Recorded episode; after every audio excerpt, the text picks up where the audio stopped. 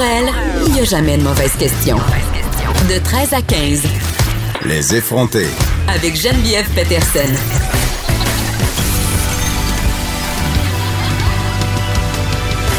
Cube Radio. Bonjour tout le monde, j'espère que vous allez bien. Euh, c'est une triste journée euh, aujourd'hui, encore une fois, une mère euh, de famille et ses enfants ont été retrouvés morts par des policiers qui étaient venus leur annoncer le décès d'un proche. Ça s'est passé ce matin dans l'est de Montréal. Les policiers ont fait la découverte des cadavres vers 8 heures dans une résidence de la place de Pointe-Élie. Ça, c'est dans le quartier Pointe-aux-Trembles.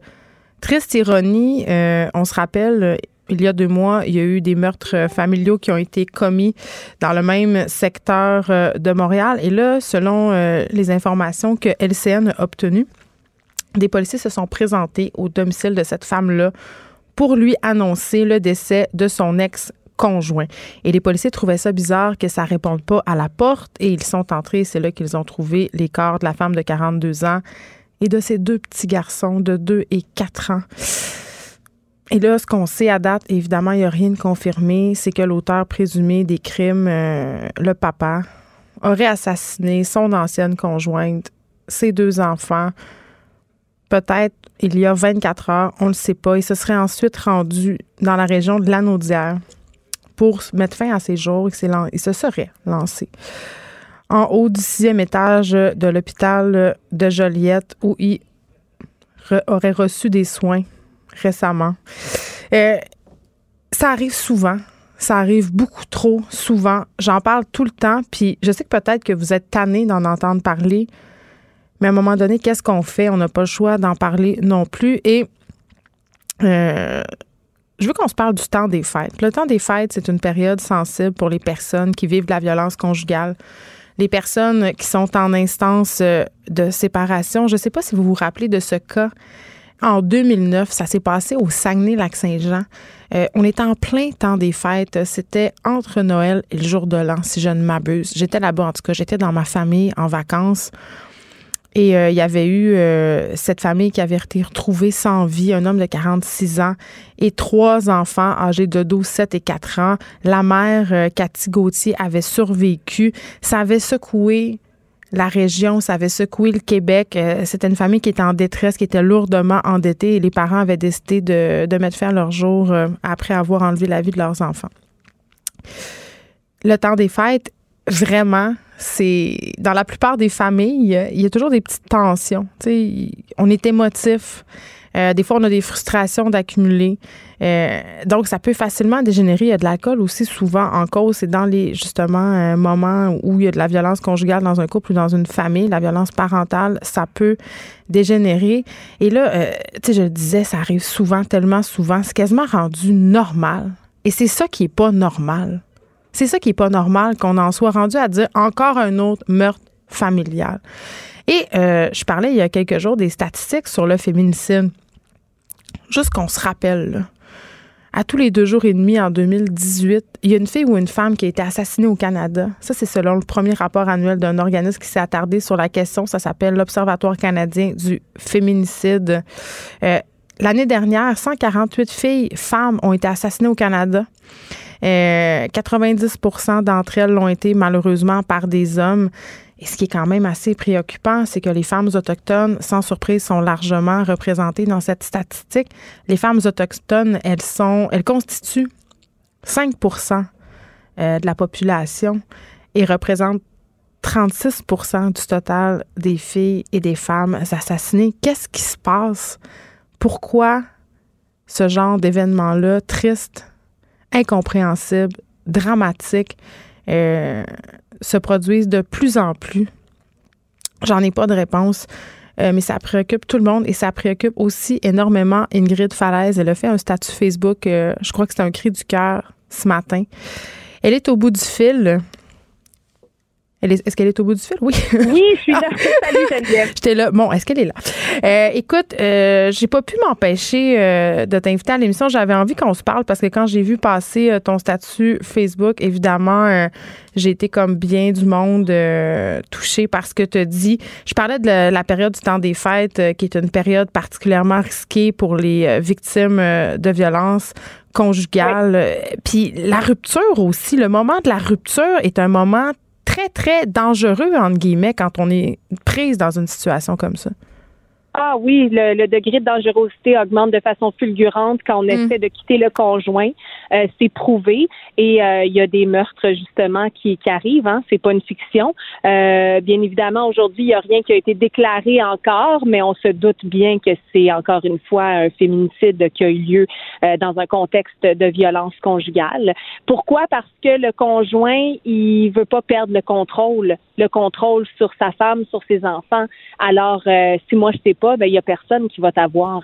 Ils deviennent complètement cinglés, complètement fous quand on veut quitter. Et la question, là, pourquoi ils restent, les femmes? Pourquoi? Parce qu'elles l'aiment? Non, non. Elles ont peur pour leur vie. Elles ont peur pour la vie de leurs enfants. Parce qu'au fil du temps, il y a eu des menaces et des menaces. Il y a eu des coups. Et hmm. donc, ce que ça a fait, c'est que ça a entretenu cette peur-là. Et le meurtre arrive. On le voit c'est pas euh, c'est pas futile là. C'est pas euh, on a vraiment on craint vraiment pour nos vies. Et euh, aussi le système de justice qui a des failles épouvantables. Vous l'avez vu dans Face aux monstres. Oui, le documentaire que tu as réalisé et fait ben j'ai pas réalisé, mais que j'ai coécrit. Ouais, euh, ouais c'est, réalisé par Marianne McGrath. Mais ce qui se passe, c'est que lorsqu'on va au criminel et qu'on essaie de se faire entendre sur la violence conjugale et qu'on a des bleus, ben l'homme s'en tire avec rien, avec pas grand chose. Une femme peut avoir des bleus sur son ventre alors qu'elle est enceinte et si le fœtus est pas mort à l'intérieur, il y a rien, il y en a pas de sentence. Et ce qui se passe, c'est que si elle a des enfants, et qu'elle porte plainte au criminel et que l'homme s'en tire avec une petite claque sur les doigts, eh bien, après ça, la garde des enfants, c'est 50-50. Alors, elle a peur pour ses enfants. Ben, Donc, elle reste parce que c'est la garde à tout prix 50-50. Même si tu as 50 000 courriels qui prouvent que euh, il, est, euh, il est contrôlant, qui prouvent qu'il est dominant, qui prouvent qu'il a déjà frappé, euh, souvent les juges qui vont dire ben au moins il ne frappait pas tous les jours. J'entends des histoires comme ça. Ou il frappait pas les enfants. Pardon? Ou il ne frappait pas les enfants. Ouais, ben les enfants, euh, c'est-à-dire que si euh, s'il frappe un petit peu, c'est pas plus grave que ça s'il n'y a pas de, de, bras cassés. Là. Vraiment, j'ai l'impression qu'on n'y est pas avec ça, la violence conjugale. Euh, c'est pas pris au sérieux plus que ça. Moi, j'entends ça, puis je suis un peu surprise. Ah oui, ben non, voyons donc, c'est tellement pas pris au sérieux. C'est pas pris au sérieux. Les juges, ce qu'ils font, puis là, je parle de certains juges, là, mais c'est dépêche-toi, quatre jours de cours, c'est trop. Euh, ils engueulent quasiment les avocats pour dire euh, non, non, c'est deux jours de cours maximum, on n'a pas de temps à perdre avec ça. Ils voient encore la violence conjugale comme un conflit entre deux personnes. Ils voient pas ça comme de la violence familiale. La violence conjugale, quand il y a des enfants, ça devient de la violence familiale. Il faut qu'au Québec, on arrête de se mettre des œillères et qu'on change les choses parce qu'il y a des meurtres qui arrivent, parce que ça va jusque-là. La violence psychologique, elle n'est pas reconnue. Pourtant, elle peut tuer la violence psychologique aussi. C'est un contrôle qui est constant sur, euh, sur sa femme, sur ses enfants. Euh, oui, ça peut mener à, à des coups et à la mort. Donc, il faut vraiment prendre ça en considération aussi. Il y a plusieurs euh, affaires intéressantes euh, dans ce que tu as dit, euh, Ingrid.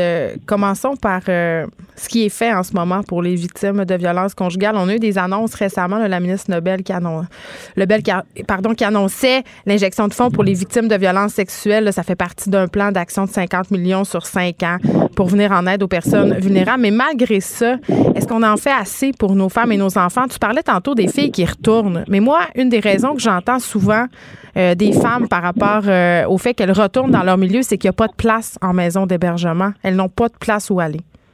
Mais non, les maisons d'hébergement sont pleines. Il y a 9800 refus chaque année. Hmm. Ça n'a aucun sens. Les maisons d'hébergement ont besoin d'argent, ont besoin de subventions. Donc ça, c'est une chose. Euh, ensuite, c'est sûr que, comme je le disais, le système de justice a des failles épouvantables. On est mal accompagné. Donc oui, le 50 millions, il y a eu euh, une annonce qui a été faite récemment.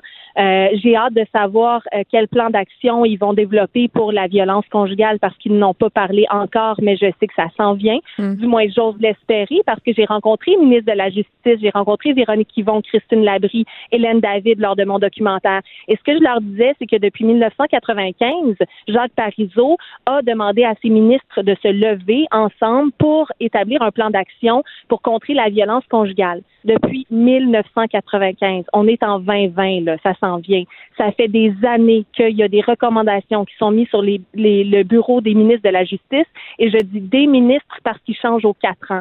Donc, il n'y a pas eu de pérennité, il n'y a pas eu de suivi. Il y a eu des avancées, mais très, très peu. Il reste énormément de choses à faire. Et ce que je leur disais, c'est que pendant que vous faites un comité, ce qui est extraordinaire. Merci. Mais j'espère que cette fois-ci, c'est la bonne parce qu'il y a 11 femmes qui meurent chaque année au Québec seulement.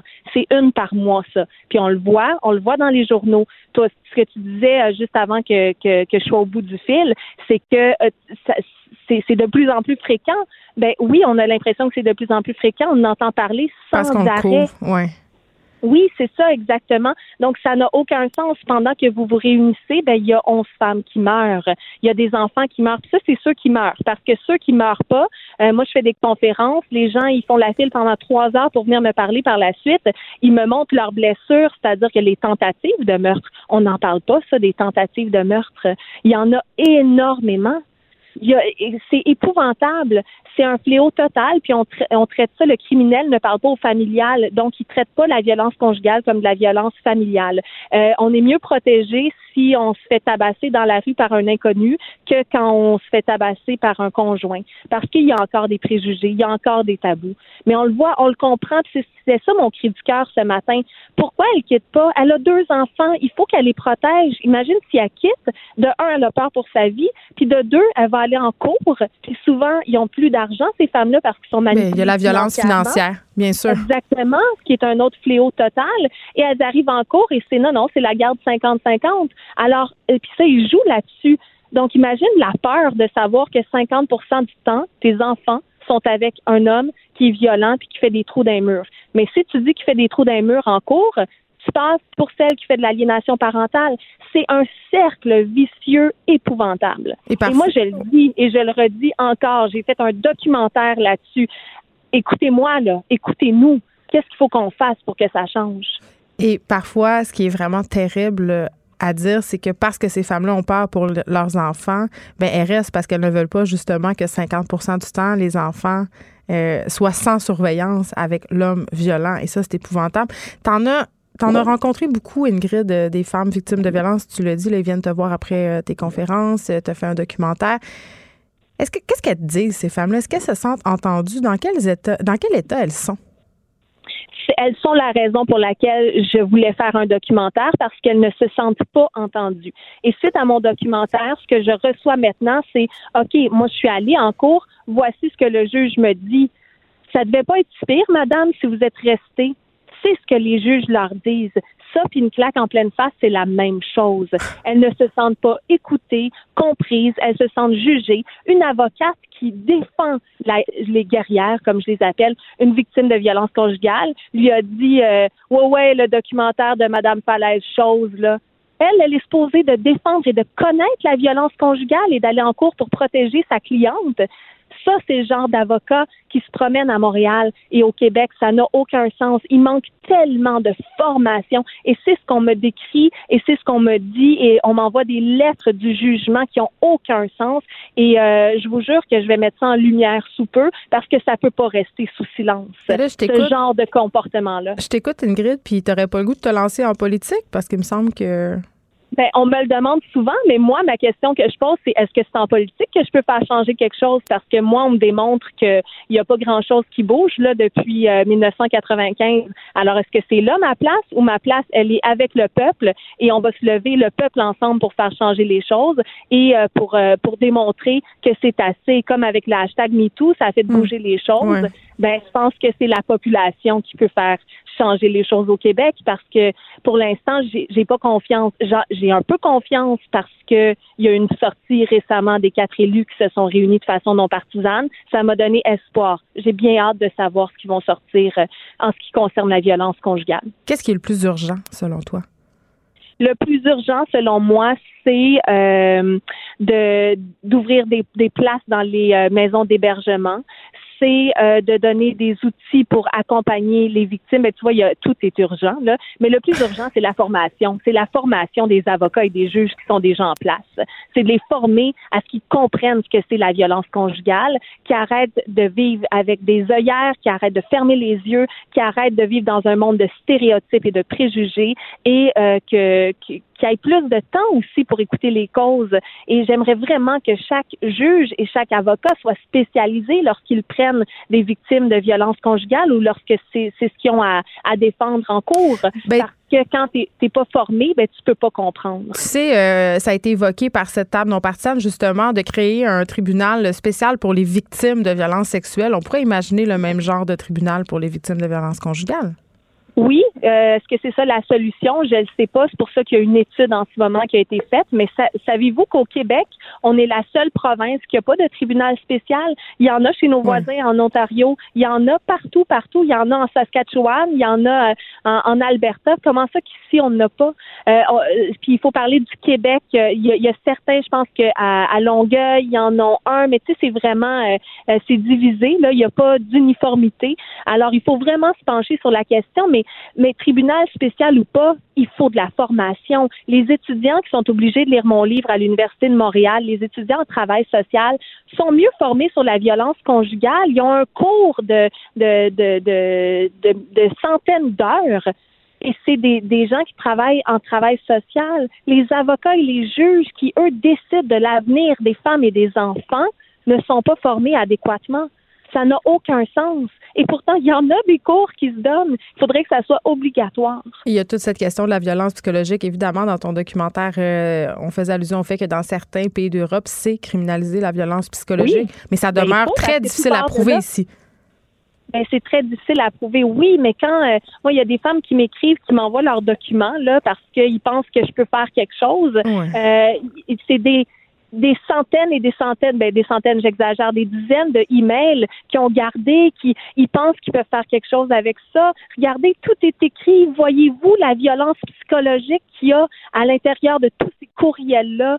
Ben oui, mais le juge, il n'y a rien à faire. Qu'est-ce que tu veux qu'il fasse? Mais c'est là, la loi doit changer. La s'il y a des peines en, Grande-Bretagne, il y a de deux à cinq ans de peine d'emprisonnement pour du contrôle et de la domination.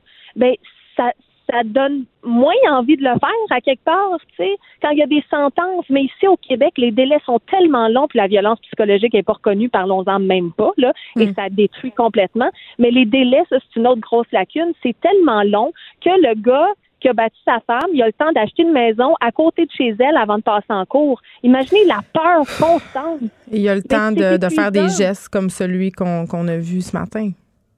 Mais oui, mais oui. Et là, il faut arrêter, là. Ça, ça tue, ça meurt, ça n'a aucun sens. la semaine, il y, a, il y a quoi? Il y a trois semaines, encore aujourd'hui, ça n'arrête pas. C'est chez nous, là, que ça se passe. Il faut, que, ça fasse. Moi, quand, quand, quand je, à chaque fois que je parle de la, statistique euh, de l'Institut sur le féminicide, Ingrid, qu'il y a une femme qui meurt aux deux jours au Canada, ouais. je comprends pas pourquoi on n'est pas en train de faire des nouvelles en direct avec cette crise ben, de santé publique. Je comprends pas non plus. Je veux dire, moi, j'essaye, j'essaye, j'essaye, mais à un moment donné, euh, je veux dire, il, il va falloir qu'on soit entendu. Et c'est surtout c'est un problème sociétal. Il faut que la société change. Il faut que le machisme change. Il faut, faut que qu'on enseigne à nos enfants le respect, le respect de la femme, le respect de l'autre. Arrêter de, euh, de, de, de, laisser euh, les enfants rois devenir contrôlants. Il faut leur inculquer dès leur jeunesse. Tu sais comment fait en fait euh, c'est égalitaire. Ici, c'est toujours pas égalitaire. Il faut qu'on arrête de se fermer les yeux là-dessus. Mais t'as un fils? T'as un fils, tu, un fils, tu dois y penser à ça. Comment tu vas y inculquer cette égalité-là? Tu vas, tu vas y en parler. Oui, mais moi, c'est sûr que je vais lui en parler. Chez nous, c'est quand on dit non, c'est non. Et, euh, et oui, ben oui, je l'éduque en ce sens-là, bien évidemment. Ingrid Falaise, merci. Euh, j'aurais aimé ça de parler pour dans d'autres circonstances. Je trouve qu'on se parle un peu trop souvent quand. Euh... Oui, je trouve ça aussi, malheureusement. Bonne chance, c'est beau ce que tu fais. Merci beaucoup. Je t'adore. Merci pour la tribune. On continue à en parler. C'est ensemble qu'on fait une différence. Bonne journée. Écrivaine, Blogueuse. scénariste et animatrice. Geneviève Peterson. La Wonder Woman de Cube Radio. Bon, euh, ça a commencé raide, cette émission-là, là, dans le sens où des fois, l'actualité est triste. faut faire avec. Euh, on aura d'autres sujets, pas faciles aujourd'hui, mais je pense que c'est important qu'on s'en parle euh, de ces sujets-là. Et parfois, ces sujets-là, ils nous rendent mal à l'aise. On n'est pas bien, on est tanné. Et moi, j'ai envie de dire, c'est pas grave si on se sent pas bien, si on est mal à l'aise. Même si on se sent coupable. Je sais qu'il y a des gars qui, écoutent ça en ce moment, puis ils se demandent qu'est-ce qu'ils pourraient faire, tu sais. Mais il faut se poser des questions d'où il vient ce malaise-là, pourquoi on se sent pas bien, pourquoi ça se passe, euh, et ça sera déjà un bon début. Aujourd'hui, à l'émission, euh, on parle beaucoup de DPG avec la commission Laurent. On aura Jacques Croix, euh, c'est un professeur associé à Lucar. Euh, il a signé une lettre ouverte ce matin dans le Devoir et dans le Soleil. Pour lui, il serait très difficile pour les pères de travailler avec la DPJ. Il y a plusieurs raisons à ça, mais l'une d'elles, c'est que la DPJ serait un organisme de contrôle, entre guillemets, et que la plupart des hommes n'aiment pas être contrôlés. On en parlera donc avec lui. Aussi, euh, une autre triste nouvelle, mais il y en aura d'autres moins tristes, ne vous inquiétez pas. Un organisme de l'Ouest de Montréal qui vient en aide aux familles démunies a vu 600 euh, jouets, environ plus de 600 jouets euh, que cet organisme-là avait accumulé pour la distribution de Noël s'envoler en fumée suite à un incendie. Et là, évidemment, c'est la course contre la montre pour réapprovisionner tout ça hein, de façon à ce que les enfants issus de familles démunies aient tout de même leur cadeau de Noël. On aura la directrice adjointe de cet organisme. Aussi, on Ingrid a fait allusion aux enfants rois. Euh, on va en parler, mais dans une autre optique. Euh, retour sur cette histoire. Je ne sais pas si vous avez vu ça passer. Moi, ça m'a bien, bien impressionné. Tu sais, toutes les affaires d'enfants surdoués, de douance. moi, quand je vois ça, je me dis, mon Dieu, ces parents-là sont donc bien chanceux, puis c'est donc bien extraordinaire, puis quelle belle histoire. Donc, il y a un jeune, euh, un jeune surdoué de 9 ans qui vient de quitter l'université. Et là, les circonstances dans lesquelles il, quitte l'université sont quand même, en tout cas, on, on, les comprend pas trop, mais moi, ce que je crois avoir déduit de ce que j'ai lu à date dans les articles qui en font mention, c'est que ce jeune-là devait obtenir son diplôme euh, avant sa son dixième anniversaire, donc à l'âge de 9 ans. Et vraiment, ses parents y tenaient. Et là, l'université, écoutez, écoutez, euh, dit, écoutez, mais ça n'a pas de sens, là, euh, ce cursus-là, d'y faire passer autant d'examens en aussi peu de temps. Pourquoi on ne repousse pas un peu sa diplomation? Ce qui aurait quand même été phénoménal, je le répète, un enfant diplômé à 9 ans de l'université. Mais non, ça fait pas l'affaire des parents et là, on le retire. On va parler de ça avec docteur Nadia, que vous connaissez bien, psychologue, euh, conférencière aussi. Est-ce que on pousse trop nos enfants? Et si on a un enfant en douance, qu'est-ce qu'on fait avec ça? Frédéric Mockel est là aujourd'hui aussi à l'émission. nous parle des balados québécois qui serait sous-représentée sur les grandes plateformes de diffusion. Et là, Joannie Gontier, là, elle fait un espèce de, pont avec sa, chronique euh, qu'elle a fait la semaine dernière où on, a parlé de porno. Euh, puis moi, je disais, je disais, ah, je pense pas que ça tant que ça une incidence. Je, pense qu'on est rendu ailleurs. Je pense que les, hommes ne reproduisent pas nécessairement les gestes qu'ils ont vus euh, dans des films porno, dans leur vie sexuelle intime. Et là, il y a vraiment des études, des textes qui sont sortis après, c'est comme pour me faire faire ma boîte, euh, qui aurait un lien vraiment, vraiment explicite et prouvé entre la pornographie et les violences sexuelles euh, faites aux femmes. Je devrais faire mon meilleur coup de Je pense à Gontier, on verra. On va se demander aussi si c'est déplacé de parler de ses menstruations au bureau devant des collègues masculins. Moi, je, je, je comprends juste pas cette question-là. Pourquoi faudrait que t'en parles? Pourquoi faudrait que t'en parles pas? C'est juste une affaire qui se passe, puis c'est tout. On fait pas de cas avec ça. Émilie Ouellette sera là aujourd'hui avec nous. Elle va nous faire une petite mise en situation. Qu'est-ce qui se passerait si euh, les adultes agissaient comme si ils étaient des enfants de deux ans. En tout cas, moi, je sais que j'aimerais ça, parfois, pouvoir agir comme un enfant de deux ans, c'est-à-dire dire, je veux le verre mauve, pas le verre rouge, je veux ma toast coupée en quatre, je veux ci, je veux ça, puis faire des crises du bacon sans qu'il y ait de conséquences. Mais en tout cas, donc on parlera de tout ça aujourd'hui à l'émission. Et là, euh, avant qu'on s'en aille, on pause. Je veux qu'on se parle de Greta. Hein? Greta Thunberg qui, après avoir raté, entre guillemets, le prix Nobel de la paix, devient la plus jeune personnalité de l'année du Time Magazine. Vous savez, c'est toujours très attendu la personnalité du Time. Elle a 16 ans. Euh, et jamais, jamais, jamais le magazine euh, qui existe depuis quand même 1927 n'avait honoré une personne aussi, jeune. Et là, je me pose la question. Bon, moi, je trouve qu'elle le mérite, Greta Thunberg, d'être la personnalité de l'année. C'est quand même une jeune femme de 16 ans qui a réussi à mobiliser la planète au complet. On est sorti massivement pour marcher dans les rues. Euh, grâce aux médias sociaux, elle a vraiment créé un mouvement sans précédent. Et c'est drôle, tu sais, on a bien beau, on peut dire, ah, elle a un discours un peu agressif, elle est militante, elle, est aussi vindicative, elle, elle chicane. Mais moi, c'est ça que je trouve absolument incroyable. Elle chicane nos grands dirigeants politiques. Personne ne va oublier son fameux Art Dare You. Là. Personne. Il y a juste une fille de 16 ans qui a aucune idée de qu'est-ce qu'elle est en train de faire, c'est-à-dire qui, s'avance là-dedans avec une certaine naïveté, entre guillemets, qui peut oser dire ça à des dirigeants. Je trouve ça formidable. Euh, donc, oui, elle le mérite, évidemment. Puis je suis absolument certaine qu'il y a des mauvaises langues qui vont peut-être penser que le Time Magazine fait un bon coup de pub en mettant euh, Greta Thunberg comme personnalité de l'année parce qu'évidemment, c'est sûr que ça va susciter des réactions, de la controverse, que ça va faire jaser.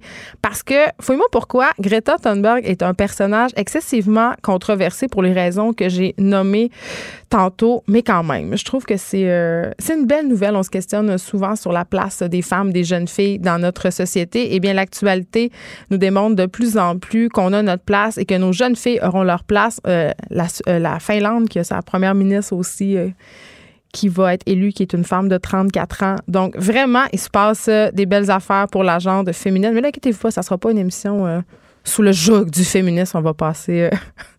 on va se parler tous ensemble après la pause. Merci, c'était vraiment délicieux. vous reviendrez là. Ah oui, vraiment, vraiment bon. Merci. Faites attention ah oui. OK, salut, à la prochaine. Votre auto, c'est un espace où vous pouvez être vous-même. Hey, c'était pas mangeable comme repas. Ouf. Elle mérite d'être bien protégée et vous méritez d'être bien accompagnée. Trouvez la protection la mieux adaptée à votre auto avec Desjardins Assurance et obtenez une soumission en quelques clics sur desjardins.com. Écrivaine. Blogueuse. Scénariste et animatrice. Geneviève Peterson. La Wonder Woman de Cube Radio. Alors, il s'appelle Lauren Simons. Euh, c'est surdoué de 9 ans qui s'apprêtait à obtenir son diplôme de licence en génie électrique euh, dans une université européenne. Il a mis fin à ses études. On a appris ça mardi. Et vraiment, euh, comme je le disais tantôt, Laurent et ses parents ont pris cette décision en raison d'un conflit sur l'emploi du temps. L'université qui souhaitait reporter sa remise de diplôme qui devait se dérouler fin décembre. Et là, son père s'est un peu obstiné avec la direction. Il leur a fait savoir qu'il souhaitait vraiment ardemment que leur fils de 9 ans soit diplômé. Bref, euh, ils se sont chicanés. Et là, moi, je regarde ça. je trouve ça un peu spécial. C'est comme si c'était un genre de concours où je ne sais trop. Et j'avais envie qu'on en parle avec une psychologue spécialisée dans la question des enfants, de la parentalité, docteur Nadia Gagné. Bonjour, docteur Nadia. Bonjour.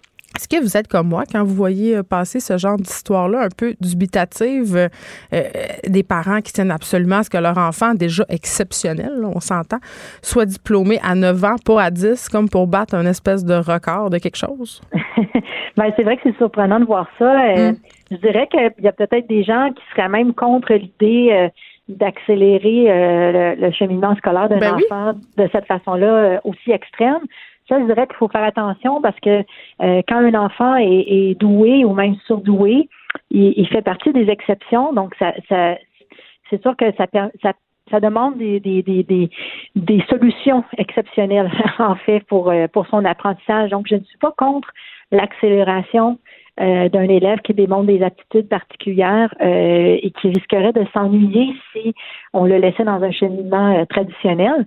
Par contre, c'est vrai que quand j'ai lu euh, l'article qui démontre que les parents s'en mettent en conflit avec l'université, mm. qui ne pouvaient pas accorder, ben, en fait, accélérer le, cheminement de l'enfant pour qu'il puisse avoir son diplôme avant l'âge de 10 ans. Là, je me disais, ben, on est peut-être plus à la recherche euh, de l'atteinte d'un record. Ben oui.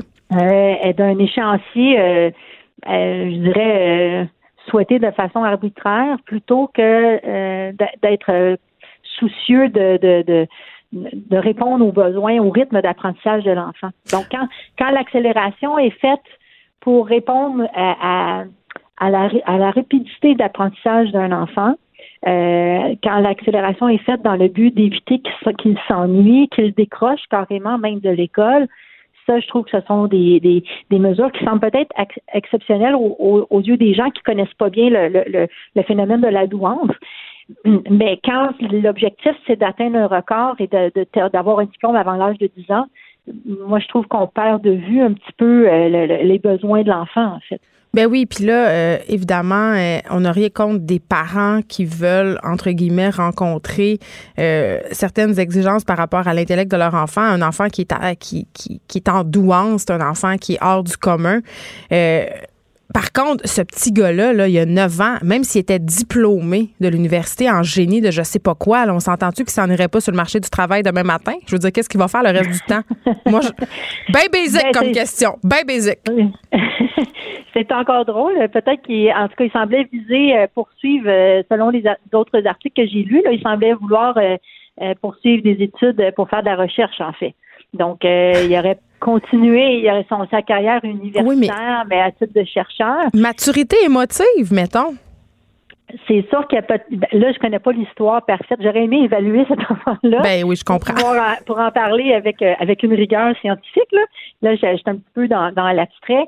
Mais c'est vrai que parfois, quand un enfant a une douance intellectuelle, on va voir chez lui ce qu'on appelle une asynchronie du développement. C'est-à-dire que euh, son, son développement physique ne correspond pas à la, à la vitesse de son développement intellectuel. Parfois, c'est la même chose au niveau social et affectif. L'enfant peut être très doué au plan intellectuel, mais bébé, entre guillemets, là, euh, au plan de, de, de la maturité socio-affective. Euh, donc là, je connais pas euh, le, profil de cet enfant-là, euh, mais en même temps, dans ce que j'ai lu, il semblait quand même assez heureux, avoir le temps de jouer, de s'amuser, de voir des amis. Euh, mais en même temps, quand un enfant est doué comme ça, c'est parfois difficile au plan social parce que souvent, au niveau intellectuel, il va plus se plaire à converser avec des gens qui ont le, même niveau de capacité intellectuelle que lui. Euh, donc là, des fois, ça, ça implique de, de, socialiser avec des adultes, mais sans avoir nécessairement les mêmes intérêts ou la même euh, euh, la même euh, maturité affective. Mais c'est ça, je vais faire un peu de pouce sur ce que vous me dites, docteur Nadia. Je sais qu'il y a beaucoup de parents qui nous écoutent ou qui lisent cet article-là et qui se disent Mon Dieu, moi aussi j'aimerais ça avoir un petit génie. Mais la douance, c'est pas nécessairement un cadeau, là. C'est pas un don comme on nous le fait souvent miroiter. Ça vient avec un espèce de côté obscur. Oui, ben je dirais que notre notre, notre héritage judéo-chrétien nous amène parfois à voir les enfants qui ont des troubles d'apprentissage ou euh, une déficience intellectuelle comme étant pauvre et les doués comme étant riches. Mais en fait, euh, moi, je préfère voir, les, comment je pourrais dire ça, diviser ça en, termes de, de, combien que de pourcentage de la population qui sont dans cet état-là, en quelque sorte. Ouais. Et de dire, ben, est-ce que c'est un enfant qui se, se fond un peu à la moyenne ou c'est un enfant qui fait partie des exceptions et, et donc qui doit transiger avec le fait d'être différent? Et donc, c'est pour ça que comme vous le dites si bien, là, euh, être doué, on peut le voir comme un, on peut voir ça comme un cadeau. Euh, c'est vrai que ça amène une facilité d'apprentissage, ça peut amener des succès dans la vie, mais ça peut être vu aussi comme une difficulté euh, ou un défi, puisque même si ça peut paraître bien d'être plus intelligent que la moyenne, ça nous amène quand même à être différent des autres, comme un enfant qui aurait euh, une déficience intellectuelle ou un trouble d'apprentissage ou euh, une autre condition qui l'amène à être différent. Hmm. Ça met au défi la capacité d'adaptation de l'enfant. Donc, ce sont des enfants qui, oui, on va les voir parfois accélérer dans leur cheminement scolaire ou euh, bénéficier d'enrichissement, mais en même temps, souvent, ils ont besoin de soutien pour pouvoir s'intégrer au plan social et, et gérer cette différence-là qui les caractérise. OK on va un peu ailleurs. On va se parler de société de performance, docteur Nadia.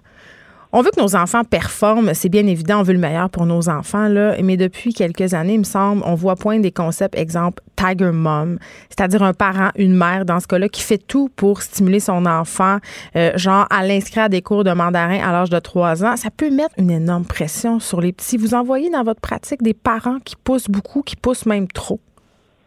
Ben, en, fait, euh, maintenant, je donne surtout euh, des conférences euh, à travers le Québec et je vous dirais que les sujets de conférences qu'on me demande le plus, c'est sur l'anxiété et parfois plus spécifiquement sur l'anxiété de performance. Donc, c'est un sujet vraiment d'actualité. Euh, il y a plusieurs facteurs, je pense, qui ont, qui, qui ont amené euh, certains parents à tomber dans, dans ce piège-là. Euh, quand on parle de société de performance, d'abord, avant même de toucher les enfants, je pense que ça touche les adultes. Pour faire une, courte, très courte analyse géopolitique, c'est sûr que la mondialisation des marchés amène les pays et les organisations, euh, les entreprises à vouloir être compétitives sur un plan international. Donc, ça met une pression de performance sur les organisations et les organisations ensuite euh, refusent cette pression-là aux employés. Donc, beaucoup d'adultes aujourd'hui ont l'impression que pour réussir dans la vie, pour euh, euh, se, se, débrouiller dans un monde qui est de plus en plus complexe et changeant, on doit être bien outillé en termes de capacité intellectuelle, de connaissances. Mais c'est vrai, c'est vrai en quelque euh, part.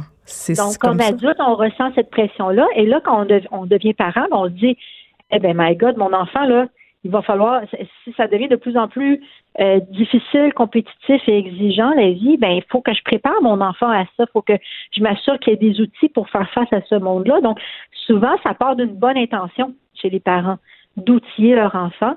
Euh, donc, d'une part, il y, a, il y, a, le piège de mettre trop de pression, de l'inscrire à toutes sortes de cours de, de langue. Mais de ne pas les laisser être des enfants. Il me semble que moi, je suis pour ça l'enfance ordinaire.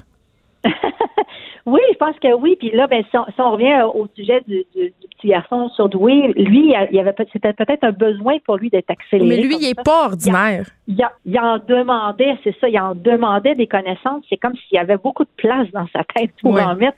Euh, puis il avait soif de connaissances. Mais, mais pour euh, la moyenne des enfants, je pense que oui, c'est important euh, de donner, de, leur permettre d'avoir des temps libres, de leur permettre de, de jouer librement. Euh, de socialiser avec des amis sans nécessairement que ce soit dans des activités organisées et orientées vers la performance. Mais en même temps, si un parent décide de voir un certain talent, je sais pas moi, euh, en musique chez son enfant, et que l'enfant non seulement a un talent, mais est, est intéressé par la musique, il n'y a rien de mal à l'inscrire à, un cours. S'il y a un talent sportif, il n'y a rien de mal de l'inscrire à une activité sportive euh, compétitive. Mais l'idée, c'est de, de toujours s'assurer que l'enfant et la famille est dans une sorte d'équilibre, en fait, entre les avantages et les inconvénients de, cette activité-là. Si l'activité prend trop de place, l'enfant euh, commence à faire des crises de panique avant une compétition, si euh, le temps que ça demande pour la famille euh, d'amener l'enfant aux diverses pratiques ou, compétitions met une trop grande pression, ben là, peut-être que dans la balance, les inconvénients pèsent plus lourd que les avantages. Donc, il faut toujours s'assurer que oui, on stimule nos enfants au plan intellectuel, puis on leur donne les outils nécessaires pour, pour euh, éventuellement bien se débrouiller dans, cette société-là dans laquelle on évolue, mais il faut s'assurer aussi qu'il y a un, équilibre mental ou une hygiène mentale, en fait, je devrais dire, une hygiène psychologique euh, mm. pour, pour nos enfants. Il faut qu'il y ait place au plaisir, en fait. Mais il y a une petite partie de moi qui est peut-être de mauvaise foi, peut-être peut-être, qui se dit qu'en quelque part, parfois, dans certains cas, on inscrit nos enfants à beaucoup d'affaires, à beaucoup de cours, on fait plein d'activités, un peu pour se, rattraper du fait qu'on est de plus en plus absent. Euh, ben, je dirais que quand on est absent, euh, un phénomène que ça amène chez les parents, c'est une perte du sentiment de compétence parentale comme si les éducateurs, les enseignants avaient plus le tour avec nos enfants que nous, puisqu'ils passent de plus, de plus, longues heures avec nos enfants que nous. Hmm. Donc, quand on se retrouve avec nos enfants, sans avoir un bon, une bonne confiance en soi, une bonne confiance dans nos aptitudes parentales, ben, on peut tomber dans le piège de, de, de, de remettre ce pouvoir-là dans, la, dans les mains d'un coach ou d'un prof de musique en quelque sorte, euh, parce qu'on c'est comme si ça nous ça, ça nous confronte à notre incompétence que d'être en présence de nos, enfants ou d'avoir à, être en interaction avec eux. C'est bien triste parce que souvent, le, sentiment de compétence peut grandir à force d'être avec nos enfants, en passant du temps avec nos enfants. C'est comme pratiquer une activité sportive euh, ou un instrument de musique. C'est en pratiquant qu'on qu'on a le sentiment de développer une certaine confiance en soi dans le domaine-là. C'est la même chose pour le domaine de la parentalité c'est avec le temps. Il y a des parents qui me disent Ouais, mais on n'a pas beaucoup de temps ensemble, mais quand on a du temps ensemble, c'est du temps de qualité. Ah. Moi, quand un parent me dit ça, ce que j'entends, c'est que probablement qu'il y a beaucoup de permissivité. ce sont des parents, des fois, qui peuvent peut-être, par sentiment de culpabilité, hésiter à mettre des limites en, au- à, à- à leur enfant qui en a bien besoin. Euh, puis, dans le fond, pour avoir de la qualité de temps, je dis tout le temps que ça prend un minimum de quantité quand même euh, pour que le parent trouve un équilibre justement entre se montrer affectueux, avoir des moments de plaisir et de jeu avec son enfant, mais aussi euh, un équilibre entre ça et euh, l'encadrer, euh, le, le- le- lui mettre des limites. euh, pas pour le brimer, mais ne serait-ce que parce que les limites sont partout dans la société. Euh, à l'école, il y a un code de vie de quelques pages dans l'agenda. Quand on fréquente la bibliothèque, il y a des règles à respecter. Quand on apprend à conduire un véhicule, il y a le code de sécurité routière. Donc, c'est pas vraiment traumatisant d'apprendre à respecter les règles avec un parent aimant euh, que qu'on se fait arrêter par un policier qui ne donnera pas un gros câlin et un gros bisou si on se met à pleurer dans notre voiture. Oui, effectivement. Ce qu'on retient, docteur Nadia, en fait, c'est que le, ce cas de ce petit garçon de 9 ans demeure exceptionnel, euh, mais que c'est quand même pas mal de stimuler nos enfants. Il faut le faire, par contre, pour les bonnes raisons et les écouter aussi dans ce qu'ils, dans ce qu'ils veulent faire et ne pas faire. Exactement. Il faut que ça vienne de leur intérêt et de leur aptitude ou talent à eux et non pas d'un désir euh, parent qui aurait toujours voulu apprendre le piano mais qui l'a jamais fait. et qui veut se réaliser à travers son enfant. Docteur Nadia Gagné, merci, psychologue, conférencière, auteur spécialisé en enfance et en parentalité. On peut retrouver les dates de vos conférences sur votre site Internet, je crois. Euh, oui, sauf que parfois, il y en a plusieurs que ce sont des événements euh, privés euh, sous invitation. Ce sont les écoles souvent là, qui m'invitent à donner des conférences, donc c'est souvent réservé pour les parents. Mais on peut consulter ma page Facebook. Souvent, quand il y a quelque chose que je peux annoncer, c'est là que ça se trouve. Merci beaucoup de nous avoir parlé. Merci. Au revoir. Bonne journée. Protégez vos dépôts, c'est notre but. La SADC protège vos dépôts dans les institutions fédérales, comme les banques. L'AMF les protège dans les institutions provinciales, comme les caisses. Oh, quel arrêt! Découvrez ce qui est protégé à vos dépôts sont protégés.ca. Les effronter. Avec Geneviève Peterson. Les vrais enjeux, les vraies questions. Vous écoutez Les effronter. Ce serait très difficile pour les pères de travailler avec la DPJ selon une lettre ouverte publiée ce matin dans le Soleil et le Devoir rédigée par le sociologue Jacques Roy. Il est en ligne. Bonjour, Monsieur Roy. Oui, bonjour. Écoutez, c'est quand même assez intéressant euh, la lettre que vous avez publiée ce matin. Je l'ai lue avec beaucoup d'intérêt parce qu'il me semble que cette distance-là entre les pères et la DPJ, on la sent et on la sent depuis longtemps. Tout à fait. Et même qu'il y a eu des écrits qui ont commencé autour des années 2000 sur ces questions-là. Alors, on est en 2019, vous voyez. Ce qui fait que oui, oui, c'est un problème qui existe depuis longtemps, effectivement. Et cette distance-là, elle tient à quoi exactement? Ben, elle tient principalement à deux facteurs. Euh, dans un premier temps, les hommes eux-mêmes, sur le plan de la socialisation masculine, ils ne sont pas euh, enclins à aller consulter quand il y a des problèmes, à aller chercher de l'aide. C'est un peu comme si on pouvait se dire euh, euh, un homme, normalement, ça devrait être capable de pouvoir euh, euh, régler ses propres problèmes sans aucune aide d'aucune sorte. Bon, on part un peu avec une figure de socialisation qui, de ce côté-là, est un peu différente de celle des femmes, si on prend cette comparaison-là. Alors donc, euh, certains auteurs vont même dire qu'il y a comme une contradiction entre l'identité masculine, hein, le fait d'être un homme, et le fait de s'avouer vulnérable, d'être vulnérable. Alors, d'un côté, il y a ça, il y a cette dimension-là. Il y a aussi le fait que les hommes n'aiment pas être contrôlés dans un sondage qui a été fait à la grandeur du, euh, du Québec auprès des hommes en 2014, ben, l'énoncé qui était le plus euh, populaire, c'était je n'aime pas me sentir contrôlé par les autres. Il y avait 92% des hommes qui ont mentionné ça. Ça tombe mal parce que la DPJ est un organisme de contrôle social de par sa mission. Alors ça, c'est du côté des hommes. Et du côté de la DPJ elle-même, euh, ce qu'on a pu noter, que ce soit les recherches ou ma propre expérience d'intervention en trois ans, de comme euh, accompagnateur professionnel, c'est que assez souvent, les, pour ne pas dire régulièrement, les intervenants n'ont pas le bagage qu'il faut pour euh, mieux connaître les hommes, euh, être capable finalement de, détecter, de décoder leur langage, leur comportement, leur attitude. Bref, finalement, c'est comme s'il n'y avait pas les antennes nécessaires pour se rapprocher d'eux et mieux les comprendre. Mais pendant la commission, pardon, allez-y. Oui, allez-y. Euh, j'allais dire, pendant la commission, Laurent, ça a été soulevé quand même cette question-là des intervenants qui sont, euh, entre guillemets, pas outillés. Ça ne concerne pas seulement les hommes, je crois. Ça, ça concerne quand même l'ensemble des interventions qui sont faites à la DPJ, des intervenants qui sont jeunes, qui sont peu formés, qui n'ont pas d'expérience. Vous avez tout à fait raison. Mais là où il y a un point singulier, c'est sur le plan relationnel. Alors, mm. on, ne parle pas d'instruments, euh, euh, par exemple, euh, de validation des pratiques ou ce genre de questions-là là, sur le plan de la formation. On parle simplement de la mise en relation d'un intervenant avec une autre personne. Dans ce cas-ci, on parle des hommes.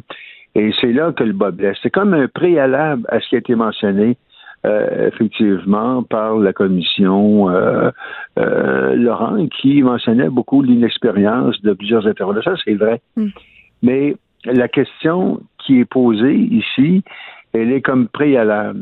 Indépendamment de ça, il y a un problème qui est lié au fait que les intervenants en DPJ n'ont pas, en ce qui me concerne, des éléments de formation nécessaires pour pouvoir cheminer avec les parents euh, et en particulier les pères euh, de telle sorte qu'ils puissent pouvoir euh, profiter au maximum de leur expertise, de leur engagement, de leurs expériences et mettre ça à profit.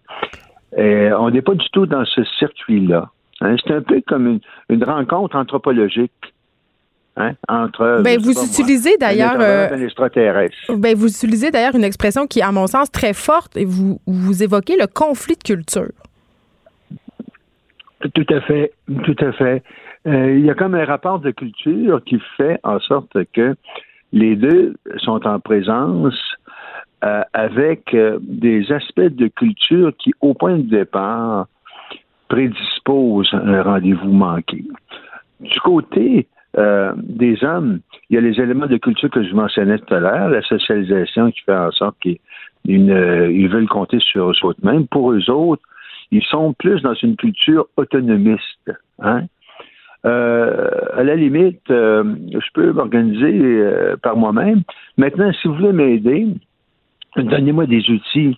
Moi, je vais partir avec ça et puis je vais cheminer. Voyez, ils sont plus dans ce genre de perspective-là. Alors que du côté de la culture professionnelle en DPJ, on est dans un autre monde, un monde parfois de méfiance à l'égard des hommes en tant que tel. Oui, un mais... monde aussi qui a son propre langage euh, technique, vous voyez. Et, euh, et, par conséquent, on met tout ça ensemble. Je vous dis ça parce que la méfiance des, à l'endroit des hommes, encore une fois, c'est pas tous les intervenants à DPJ, il ne faut pas généraliser. Mais par ailleurs, les recherches ont mis en évidence le fait que les hommes le sentent de cette manière-là dans leur rapport avec euh, les intervenants de la DPJ. Euh, cette méfiance-là, elle est tributaire d'une méconnaissance de la réalité euh, des hommes comme tels. Je comprends bien, M. Roy. Est-ce que vous êtes en train de me dire, par exemple, que pour certains intervenants de la DPJ, les pères sont considérés comme des parents, en quelque sorte, de seconde zone, sont d'emblée suspects? Bien, c'est rapporté par des recherches, effectivement. Tout à fait. Tout à fait. Pour certains intervenants, il ne faut pas généraliser, encore une fois, parce qu'au contraire, je le mentionne bien dans l'article euh, auquel vous référez, euh, il y a de très belles histoires au niveau de la DBJ, mais je peux vous dire que les intervenants et les intervenantes qui ont une meilleure connaissance euh, des réalités masculines, ils réussissent beaucoup mieux que les pères. Et les hommes, quelle que soit la situation, puis à l'inverse, à l'inverse, il y a des situations qui ne sont pas si graves que ça, mais qui peuvent être complètement euh, qui peuvent complètement déraper du hmm. seul fait d'une méconnaissance de la réalité des hommes. Est-ce que vous pensez... C'est sur ce terrain-là que nous sommes. Est-ce que vous pensez que le fait que la majorité des intervenants à la DPJ soient des femmes fasse partie du problème? Je ne le pose pas comme un problème comme tel parce que euh, en tant que tel, comme je vous dis, la, la plupart des intervenants que j'ai rencontrés à DPJ en trois ans, hmm. c'était des femmes.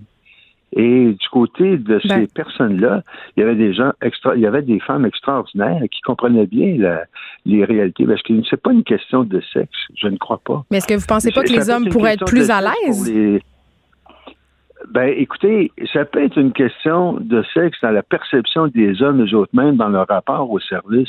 Et quant à l'intervenant, moi, je- mon expérience, c'est que les, les, les femmes qui avaient, euh, qui savaient comment composer avec les hommes, n'avaient aucun problème. Aucun problème, ça se passait très, très bien.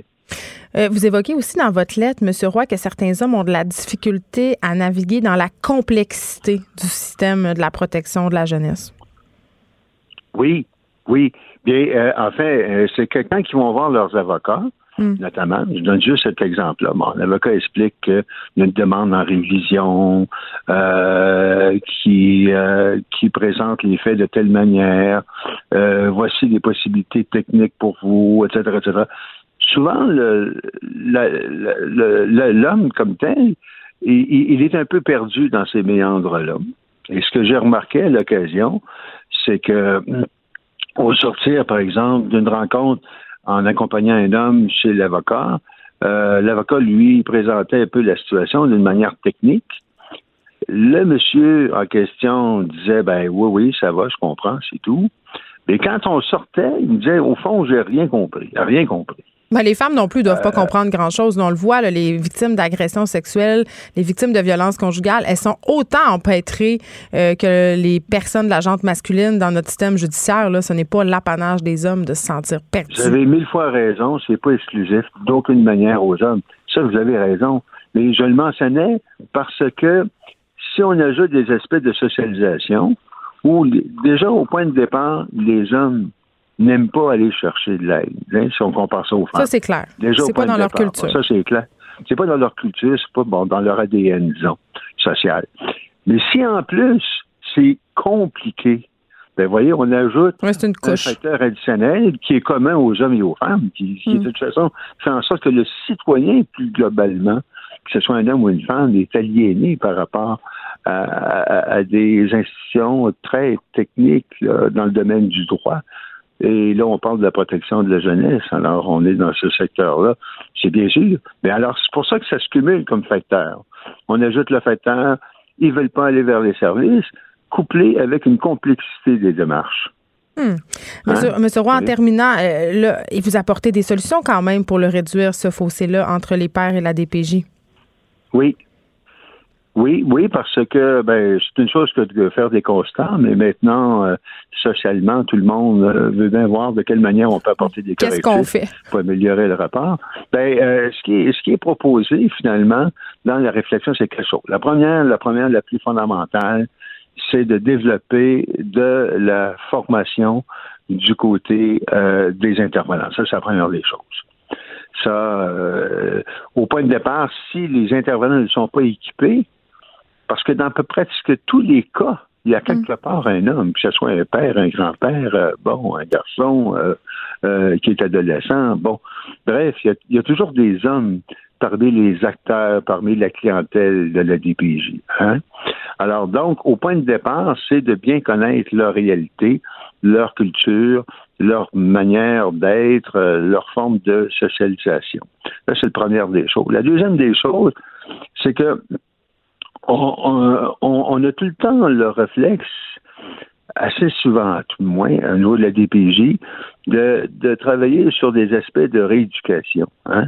On veut corriger des choses. Bon, Euh, c'est bien, mais aussi, il faudrait également développer des interventions qui vont miser sur les forces des hommes, leurs acquis, leur expérience, enfin, les, les rec- reconnaître en eux une force qu'ils peuvent avoir à partir de leur expérience. Je vous dis ça parce que toutes les études démontrent assez bien que plus on, on met en évidence les forces des hommes, euh, ben plus finalement ils sont motivés à ce moment-là à y travailler, puis même à s'engager de manière plus assidue auprès de leurs propres enfants. Mais et quand ça se fait, ça marche. Encore une fois, encore une fois, les intervenantes qui, euh, je dis intervenantes parce que à peu près les trois quarts euh, des personnes que j'ai vues étaient des intervenantes, Hmm. euh, qui travaillaient de cette manière-là avec des hommes pour les renforcer dans ce qu'ils faisaient. Peu importe les, peu importe les petits pas qu'ils pouvaient faire, ben, ça nous conduisait justement à ces belles histoires-là que je référais tout à l'heure. Une bonne tape dans le dos, c'est parfois tout ce dont on a Bonne besoin. tape dans le dos. Monsieur Roy, merci. Exactement. Merci. Vous êtes professeur associé à l'UCAR, président du réseau Masculinité et Société. On se parlait par rapport à cette lettre que vous avez écrite qui a été publiée dans Le Devoir et dans Le Soleil ce matin. Il y aurait un fossé entre les pères et la DPJ. Merci beaucoup de nous avoir parlé. Merci, ça m'a fait plaisir. Bonne journée. J'accepte avec, euh, avec fierté la direction, les commandes. Non, non, pas les commandes. Votre maison, c'est un espace où vous pouvez être vous-même. J'accepte d'être l'entraîneur-chef des Orignaux Atomes 2B de l'école. Mon amour, moins fort, la petite dame. Ah, excuse, excuse. Tu parles à qui? Elle mérite d'être bien protégée. Et vous méritez d'être bien accompagné. Trouvez la protection la mieux adaptée à votre maison avec Desjardins Assurance et obtenez une soumission en quelques clics sur desjardins.com. Écrivaine, Blogueuse. scénariste et animatrice. Geneviève Peterson. La Wonder Woman de Cube Radio. Bon, une triste nouvelle, un drame pas si le fun s'est déroulé. Un organisme de l'Ouest de Montréal qui vient en aide aux familles démunies euh, a passé au feu, en fait. Le sous-sol a passé au feu. Il y a plus de 600 jouets qui avaient été accumulés pour la distribution de Noël, euh, ben, qui sont perdus, qui, ont, qui sont pertes totales. Ils se sont envolés en fumée pour pas faire de mauvais jeu de mots. Et là, évidemment, l'objectif, c'est de renflouer tout ça avant le temps des fêtes. On va invoquer la magie de Noël et surtout de bons samaritains. Euh, je suis en ligne avec la directrice adjointe du Fonds d'aide de l'Ouest de l'île, Madame Nathalie Bellan. Bonjour. Bonjour, euh, Geneviève. Euh, ça me fait plaisir de vous parler parce que je vais être super honnête avec vous. Votre organisme, je le connaissais pas. Qu'est-ce que vous faites exactement au Fonds d'aide de l'Ouest de l'île? Nous sommes principalement une banque alimentaire, donc on fournit en- entre 300 et 350 euh, paniers d'épicerie par mois à des familles démunies dans l'ouest de l'île. Et là, euh, ce que je comprends, c'est que vous aviez accumulé des jouets, des cadeaux pour les enfants de ces familles-là. Qu'est-ce qui s'est passé exactement? Comment s'est déclenché l'incendie? Alors, l'incendie s'est déclenché euh, dans le sous-sol. On n'a aucune idée de comment ça s'est passé, mais euh, ben, le feu a pris et puis euh, ça a détruit euh, l'édifice au complet, on a rendu une perte totale, ce qui veut dire que principalement la friperie, qui est notre euh, notre euh, source de revenus équivalent à 50% de tout ce qu'on accumule comme argent, le reste provient de dons.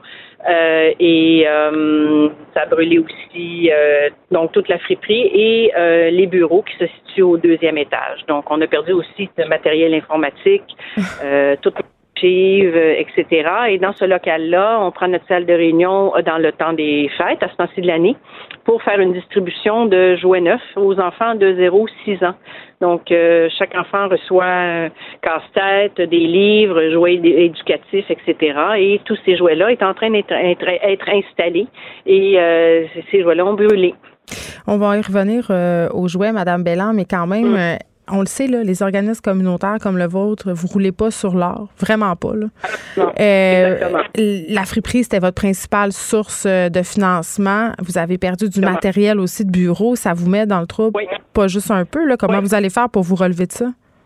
Ben, en ce moment, euh, on bénéficie euh, de la générosité de la communauté qui vient nous porter les jouets, mais qui vient aussi nous porter des dons.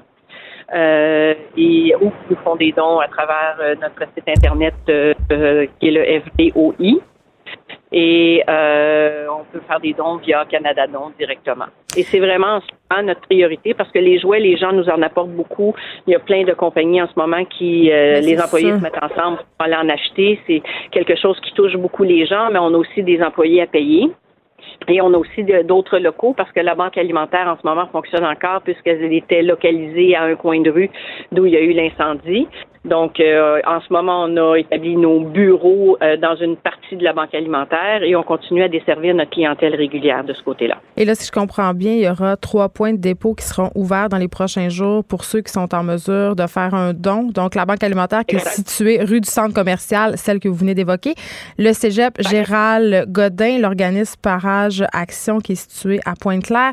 Et là, si je comprends bien, quand même, votre directrice a risqué sa vie pendant l'incendie. Elle a posé un geste quand même assez héroïque. Est-ce qu'elle va mieux parce qu'elle était euh, hospitalisée? Elle va très bien. Elle est à la maison. Elle doit se reposer absolument. Elle, elle a eu un choc nerveux. Elle est entrée dans la euh, bâtisse en flammes, c'est ce que je comprends. Elle, est rentrée euh, dans, la bâtisse alors qu'il y avait beaucoup, beaucoup de fumée. Il n'y hmm. avait pas de flamme apparente, mais il y avait beaucoup de fumée. Et elle est entrée parce qu'elle a entendu des voix, parce qu'il y a deux, il y a deux étages à la friperie. Et dans, alors qu'elle remontait dans les escaliers, elle a entendu des voix en bas. Elle est redescendue pour s'assurer que tout le monde euh, était parti. Et c'est là qu'elle a aspiré de la fumée. On salue son courage. Merci, Nathalie Belland, de nous avoir parlé, directrice adjointe du Fonds d'aide de l'Ouest de l'île. Et là, vous l'avez entendu, Madame Belland, elle le dit, c'est pas nécessairement de jouets que cet organisme-là aura besoin dans les prochains jours parce que, évidemment, ça a touché les gens. Les gens se sont présentés. Des compagnies aussi ont offert de l'aide, ont offert de remplacer ces jouets-là. Donc, heureusement, les enfants pourront avoir leurs cadeaux, mais ils ont besoin de dons. Les organismes communautaires manquent de fonds, ils manquent de subventions. Donc, vraiment, euh, ce qui est important de faire en ce moment, c'est de les soutenir en leur donnant euh, de l'argent sur euh, et, ou en allant au point de dépôt que j'ai évoqué tantôt. Les effrontés. Deux heures où on relâche nos bonnes manières.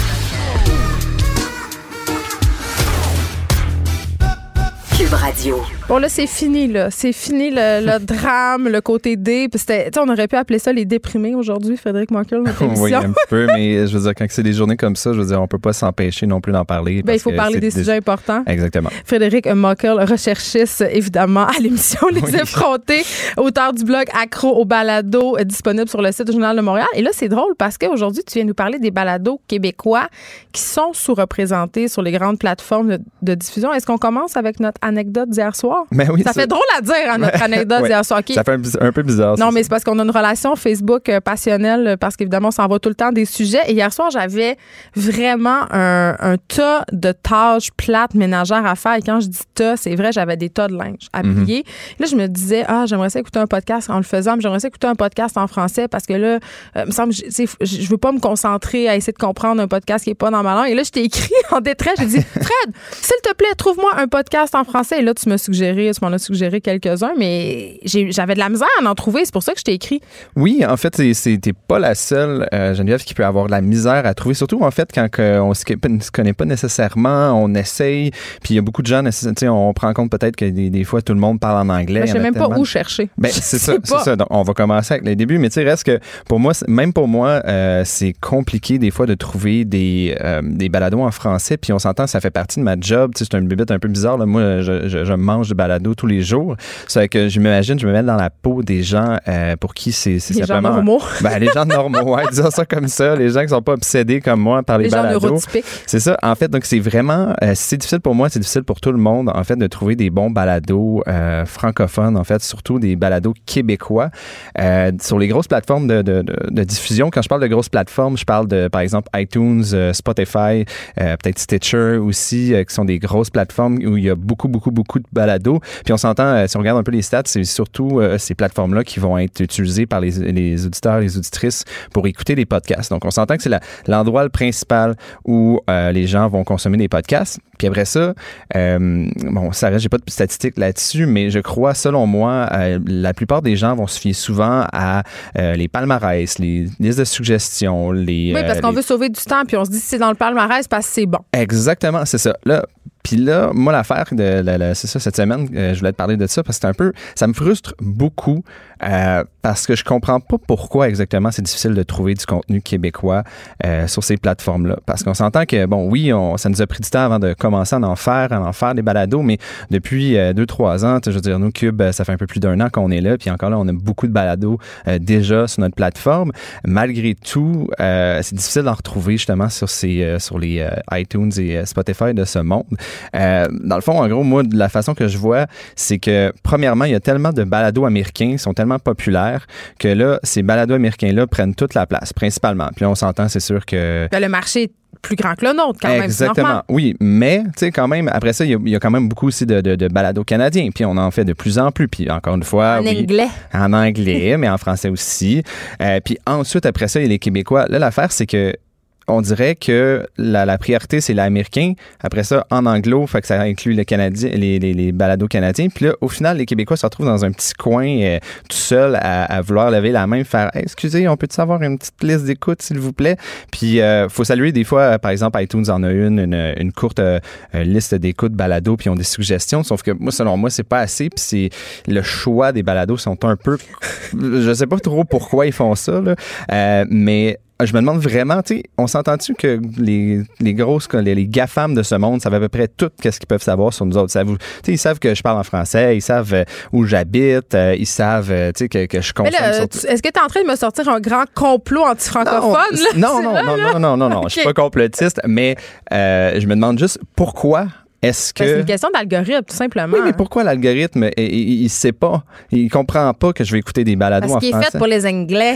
C'est ça. Euh, en fait, tu sais, là, je peux pas te donner de, de, de, de, confirmation sur la façon que ça fonctionne, en fait, ces algorithmes-là, puis euh, la façon dont ils sélectionnent les balados qu'ils vous présentent euh, sur leur plateforme. parce qu'en fait, ces compagnies-là souvent gardent ces ententes, en fait, ces, ces systèmes-là secrets. Ben, ils sont très hermétiques. Google et tout ça, ils, dévoilent pas leur façon. Oui, mais on peut leur donner un petit peu parce qu'on s'entend que si, par exemple, tu me dis que tu euh, mets, euh, par exemple, les, cinq meilleurs balados de la semaine, tu les mets à cause de ces raisons-là, ben, si tu me le dis clairement, il y a beaucoup de gens qui vont essayer de, entre guillemets, gamer le système, qui vont essayer de tricher puis s'assurer que, ah, mais c'est pas grave, le, le, le, balado, il va arriver au, top des numéros un, euh, même s'il est pas, presque pas écouté. Tu sais. Toi, t'es pas complotiste, mais moi, je le suis un peu. Est-ce que tu penses, on jase là, puis... Mm-hmm. Est-ce que tu penses qu'il y a des producteurs qui paient pour se retrouver dans les palmarès? Euh, je pourrais pas dire, je ne crois pas, je pense pas avoir vu ou entendu parler de ça parce que si c'était le cas, euh, ces plateformes-là se retrouveraient euh, un peu dans l'eau chaude parce qu'on pourrait plus se fier à eux. Euh, il y a probablement, il y a peut-être des, des, situations où il y a du, du, du, contenu qui est sponsorisé, mais ou qui est mis plus en évidence. Oui, mais souvent en fait, c'est comme c'est comme par exemple quand on fait du contenu publicitaire, certains médias en font. reste qu'il faut que tu mettes de l'avant qu'il y a quelqu'un qui t'a payé pour le faire. Après ça, si c'est assez clair. Euh, si tu mens pas à ton audience, moi, j'ai personnellement, j'ai pas de problème. si tu me dis, ah, on, te suggère ce balado-là parce qu'ils nous ont demandé, puis ça fit peut-être avec tes choix. Hey, regarde, go for it, ça me dérange pas. Moi, au final, c'est mon choix. Après ça, si tu me montres un top 10 des palmarès, des, des, des, balados à écouter, puis là, je me rends compte très. Que, c'est sponsored. Ouais, là. Parce que dans les magazines féminins, dans les magazines féminins, je, mhm. sais, on n'est pas en même place, mais quand même, euh, souvent, les pages beauté du début, tu sais, la, mhm. la rédaction vous recommande. Pour avoir travaillé des magazines féminins, je peux te dire que la plupart des produits qui sont là, les annonceurs ont payé pour s'y trouver, tu sais. OK, mais là, ça, je peux pas te parler de ça. Là. Je connais pas beaucoup les magazines féminins. mais mon complot, je comprends, mon complot. Mais je comprends très bien ton point, en fait. c'est normal aussi de se méfier un peu euh, de la façon comme on parle d'algorithme, même si euh, trois quarts des gens... On se méfie du GAFAM. C'est ça, ouais, c'est ça. Puis on, on comprend pas trop, puis on a souvent peur de qu'est-ce qu'on comprend pas trop. Donc, c'est normal euh, d'en avoir peur un peu. Mais bon, Il y a des solutions pour trouver notre bon contenu québécois? ben, c'est ça. moi, il y a une solution assez simple qui va demander peut-être un peu plus de travail de la part des, de nos auditeurs, mais qui ferait en sorte, en fait, qu'ils vont, vont vous aider à trouver des balados euh, québécois. C'est en fait, euh, plutôt vous fier aux iTunes et euh, Spotify de ce monde, allez sur les plateformes directement des producteurs de balados québécois. bon, là, pour prêcher à, ma paroisse. Tu vas pas dire Cube? Ben oui, Cube Radio qui a une très bonne application et un site web. Ou t'as une étoile dans ton cahier. Donc, c'est ça, si vous allez sur l'application ou cube.radio sur le site Internet, c'est euh, c'est sûr que là, vous allez pouvoir retrouver juste du contenu québécois, euh, du contenu qui est, nouveau, qui a été fait euh, dernièrement. il y a aussi, il y a aussi Radio Canada aussi qui a leur nouvelle application audio. Oh, c'est très bien fait. aussi, oui.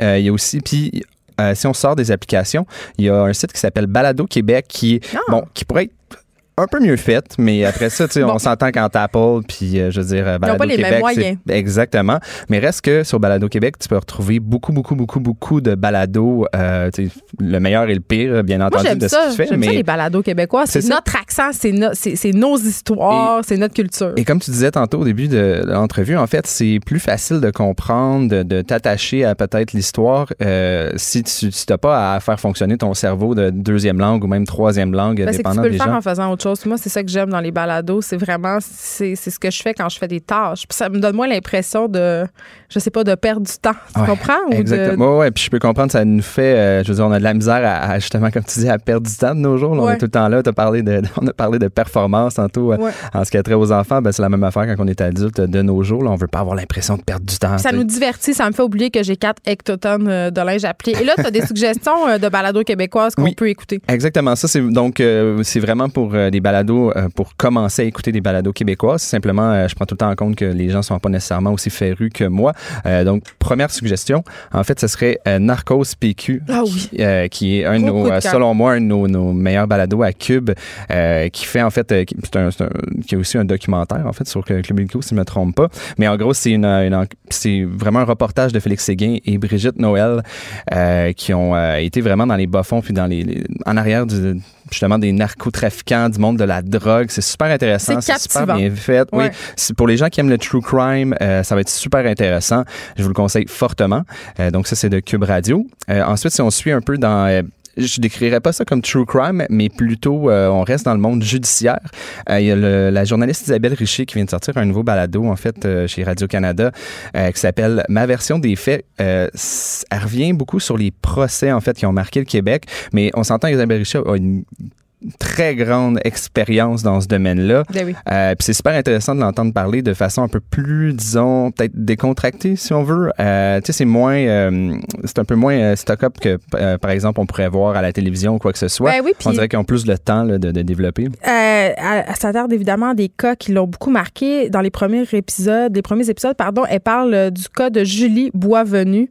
Quand même, c'est un meurtre qui a marqué le Québec. C'est vraiment intéressant parce que justement, il y a plusieurs épisodes sur un même cas et on prend vraiment le temps de décortiquer l'affaire avant, pendant, après le procès. Moi, c'est un gros cas. J'ai écouté six épisodes, je crois, à date. Euh, faudrait que je le filme, mais oui, environ, c'est ça. En plus, bon. il y a ça aussi, c'est, facile à écouter parce qu'il n'y a pas trop d'épisodes. Euh, si on reste aussi dans, les, euh, dans la même thématique de, de, de journaliste d'expérience, moi, je suis vraiment tombé en amour avec le, le balado de Normand Lester, donc qui s'appelle simplement Normand Lester raconte C'est chez magique. Cube Radio. C'est magique. Il vous parle d'espionnage, il vous parle de- des États-Unis, il vous parle de, de toutes sortes d'affaires, mais avec cette. euh, il y a- il y a- comment dire, moi, la voix de Norman Lester a tendance à un peu m'hy- m'hypnotiser. Puis là, je suis comme, ah, ça fait trois épisodes que j'écoute, je m'en suis même pas rendu compte. Puis La là- deuxième saison, c'est sur les- la présence des espions russes à Mhm. Montréal Ouais. et c'est un délice. Ouais, Pour vrai, j'ai déjà été en retard à un souper. Pour vrai, parce que je voulais finir l'épisode. C'est pas une joke, c'est vraiment vrai. Si on suit dans un tout autre, autre, euh, ordre d'idées, en fait, il y a, euh, bon, le balado, on parlera pas de la, la- la- la controverse en ce moment qui, qui, qui autour de Mike Ward, mais reste. euh, non, non, on n'en parlera pas. Regarde, qu'on l'aime, qu'on l'aime ou qu'on l'aime pas, Ouais. euh, s'il y a une chose qu'on peut dire sur euh, Mike Ward, c'est qu'il y a le balado probablement qui est un des balados les plus populaires du Québec.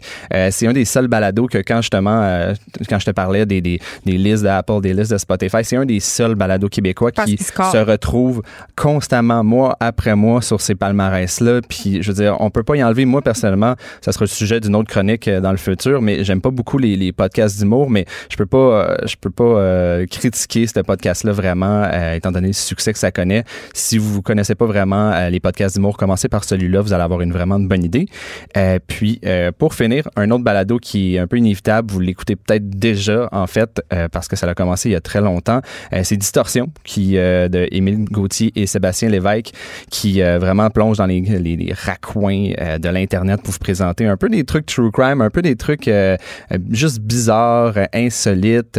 Ça me fait, ça fait un peu Halloween, chair de poule, mais euh, je trouve vraiment ça divertissant, puis c'est super facile à écouter aussi pour les gens qui sont pas nécessairement habitués au format balado, selon moi. Très surprise que tu m'aies pas euh, proposé celui que tu m'as proposé hier soir. Ça sera peut-être la semaine prochaine je que je vais t'en parler. je veux- OK, je le tease. Ah ouais, vas-y. Je veux pas dire c'est quoi, mais je veux juste dire que je pensais en écouter un ou deux épisodes et que j'ai les binge listonnés. c'est une nouvelle expression que je viens d'inventer. Euh, c'était délicieux, donc vraiment. euh, Ça peut être vraiment un beau moment, écouter des balados. Je n'étais pas convaincue euh, au début, mais là, je suis rendue euh, convertie. Merci beaucoup, Frédéric Mockel. Ça fait plaisir. Les effrontés. Avec Geneviève Peterson. Les vrais enjeux, les vraies questions. Vous écoutez Les effrontés. Bon, elle a une face de fière, euh, Joanie Gontier. Pourquoi? Pourquoi? Parce que la semaine passée, j'ai dit des choses. Est-ce que tu les regrettes aujourd'hui? Ben oui, puis non. OK, euh, on va faire un petit peu de mise en contexte. La semaine passée, on se parlait de porno, de l'influence que la porno pouvait avoir euh, sur nos vies. Et je dis, ah, c'est un peu judéo-chrétien de penser que il peut y avoir une incidence en ce qu'on fait dans la chambre à coucher, euh, puis ce qu'on voit dans la porno. Je comprends que ça a une influence, mais est-ce que ça donne tant lieu que ça à des comportements problématiques? Eh bien, la réponse, c'est oui. Puis, ben moi, je suis en désaccord avec toi parce que moi, j'ai rencontré des filles qui ont fait des trucs avec lesquels ils n'étaient pas nécessairement à l'aise parce que les gars euh, voulaient reproduire ce qu'ils avaient vu dans une vidéo de pornographie. Donc, moi, j'en connais du monde comme ça. Moi aussi, ça m'est arrivé de faire des trucs euh, que j'aimerais ne plus jamais refaire pour, pour plaire aussi à un gars. Donc, moi, j'avais l'impression que c'était plus répandu qu'on pouvait le penser, cette espèce d'idée de plaire puis de faire des trucs au lit euh, qui sont peut-être un petit peu intenses. Puis là, euh, les études démontrent qu'il y a de plus en plus de femmes qui sont victimes de, de violences physiques non consenties pendant une relation sexuelle consenti. Donc, c'est ce qu'on apprend parce que la BBC a fait un sondage en, partenariat avec la société d'études Savanta ComRes. Ils ont demandé à 2000 femmes britanniques âgées entre 18 et 39 ans si elles avaient déjà été giflées étouffé, bâillonné ou même craché dessus pendant euh, Toutes des petits gestes d'amour. des petits gestes d'amour, tout en délicatesse. Donc, si elle avait été, si elle avait subi ces, ces comportements-là plutôt violents sans leur accord pendant le sexe qui était, bon, bien évidemment consenti. Alors, parmi ces femmes, 38 d'entre elles ont avoué avoir déjà subi ces actes violents et ne pas les avoir désirés ou demandés au moins une fois parmi toutes les fois où elles les avaient vécus. Après ça, sur les 2000 femmes, 31% d'entre elles ont subi des comportements violents et ont admis que ça avait été euh, fait complètement contre leur gré à chaque fois. Tu sais, euh, il y avait un texte qui avait été écrit par Lily Boisvert sur Urbania. Ça date un peu, c'était en 2016. Euh, et ça évoque très bien ce que tu dis. Le titre était Non, étrangler ses partenaires n'est pas une surprise sexy. Et elle, s'adressait aux gars qui étranglent leur partenaire sexuel lors du premier rendez-vous. Mm, mm, mm. Paraîtrait que c'est plus courant qu'on pense. Moi, j'avoue que j'ai déjà mangé une petite tape, non, puis que j'étais comme Ah, j'avais-tu l'air d'une fille qui voulait manger une table? Ben, tu sais, moi, je me mets à la place de fille. Tu sais, mettons, tu as 18, 20 ans, puis le gars sur qui tu tripes depuis des mois et des mois, enfin, euh, il, te trouve cute, vous allez sur une date, puis après ça, ben, vous passez à l'acte. Puis si le gars, lui, dans sa vie, s'il n'a pas eu beaucoup de blondes ou beaucoup de, de, de longues relations, puis que lui, il consomme beaucoup de pornographie, des images extrêmes, puis après ça, il demande à la fille de faire de quoi, ben, la fille, pour plaire, moi, je suis sûre et certain qu'il y a trop de filles qui, qui, qui, qui, qui acceptent de subir certaines choses juste pour plaire aux gars cute. Ils ont envie de montrer que, hey, moi, je suis capable d'être wild au lit. donc, je cochonne. oui, je cochonne parce qu'on sait que les gars, tu sais, je veux dire, soyez classés dans la vraie vie, mais cochonne au lit. Oui, la mère et la putain. C'est ça. Mais euh, euh, poussons plus loin la réflexion. On dit les hommes, bon, peut-être certains d'entre eux sont influencés par ce qu'ils voient en pornographie et ont envie de le reproduire au lit. Mais ont-ils vraiment envie ou est-ce que est-ce qu'ils pensent que c'est ça qu'il faudrait qu'ils fassent? Je pense, qu'il y en a plusieurs qui pensent que c'est la norme. Puis, euh, tu sais, je veux dire, on, en parlait la semaine dernière. Moi, j'en consomme la pornographie, toi aussi. Tout est, tu sais, c'est vraiment une caricature. Les réactions oui, sont des fois, exagérées. Ben oui, tu sais, je veux dire, la fille qui hurle, tu sais, je veux dire, c'est complètement irréaliste. Donc, moi, je pense que dans la tête d'un jeune garçon qui consomme beaucoup de pornographie puis qui a moins d'expérience dans le concret, dans la vraie vie, va s'attendre à ce que la fille aime ça pour de vrai. Est-ce que oui, oui est-ce que la fille hurle de bonheur. Dès que tu mets ton pénis dans la madame, ça va pas faire ça, exactement, monsieur. va pas faire ça. Exactement. Donc, euh, je veux dire, moi, je pense que c'est pas nécessairement la faute des gars. Les, gars arrivent pas dans, dans une relation sexuelle avec l'intention de blesser, de violenter leur partenaire, mais ils se disent que le vrai sexe, le cochon, le fun wild, c'est ce qu'on voit euh, dans les vidéos de porno, puis on transfère ça dans la vraie vie parce que et moi et la fille allons allons triper, puis les deux on va on va y trouver notre notre compte, notre, bonheur, puis là un peu le problème. Je pense que ça formate vraiment aussi dans dans une certaine mesure nos désirs, ce qu'on trouve excitant. C'est-à-dire mm. qu'à force de consommer des images qui mettent en scène certaines pratiques, on finit par, en quelque sorte, être brainwashé parce qu'on voit puis trouver ça excitant pour vrai. Tu sais, euh, puis là, je vais dire quelque chose d'excessivement cru, vraiment. Là. Attention, s'il y a des enfants, bouchez-leur les oreilles. Mm. Euh, on le sait, le, le cum shot, venir dans le visage d'une fille, c'est une pratique qui est vraiment courante en pornographie. Euh, Moi, on je voit ça souvent, mais puis il y a des filles qui, qui finissent par trouver ça excitant parce qu'on a l'impression que c'est ce qu'on s'attend de nous. Donc, c'est vraiment un fantasme qui nous... Ben, moi, mais je sûr de ça? Oui, oui.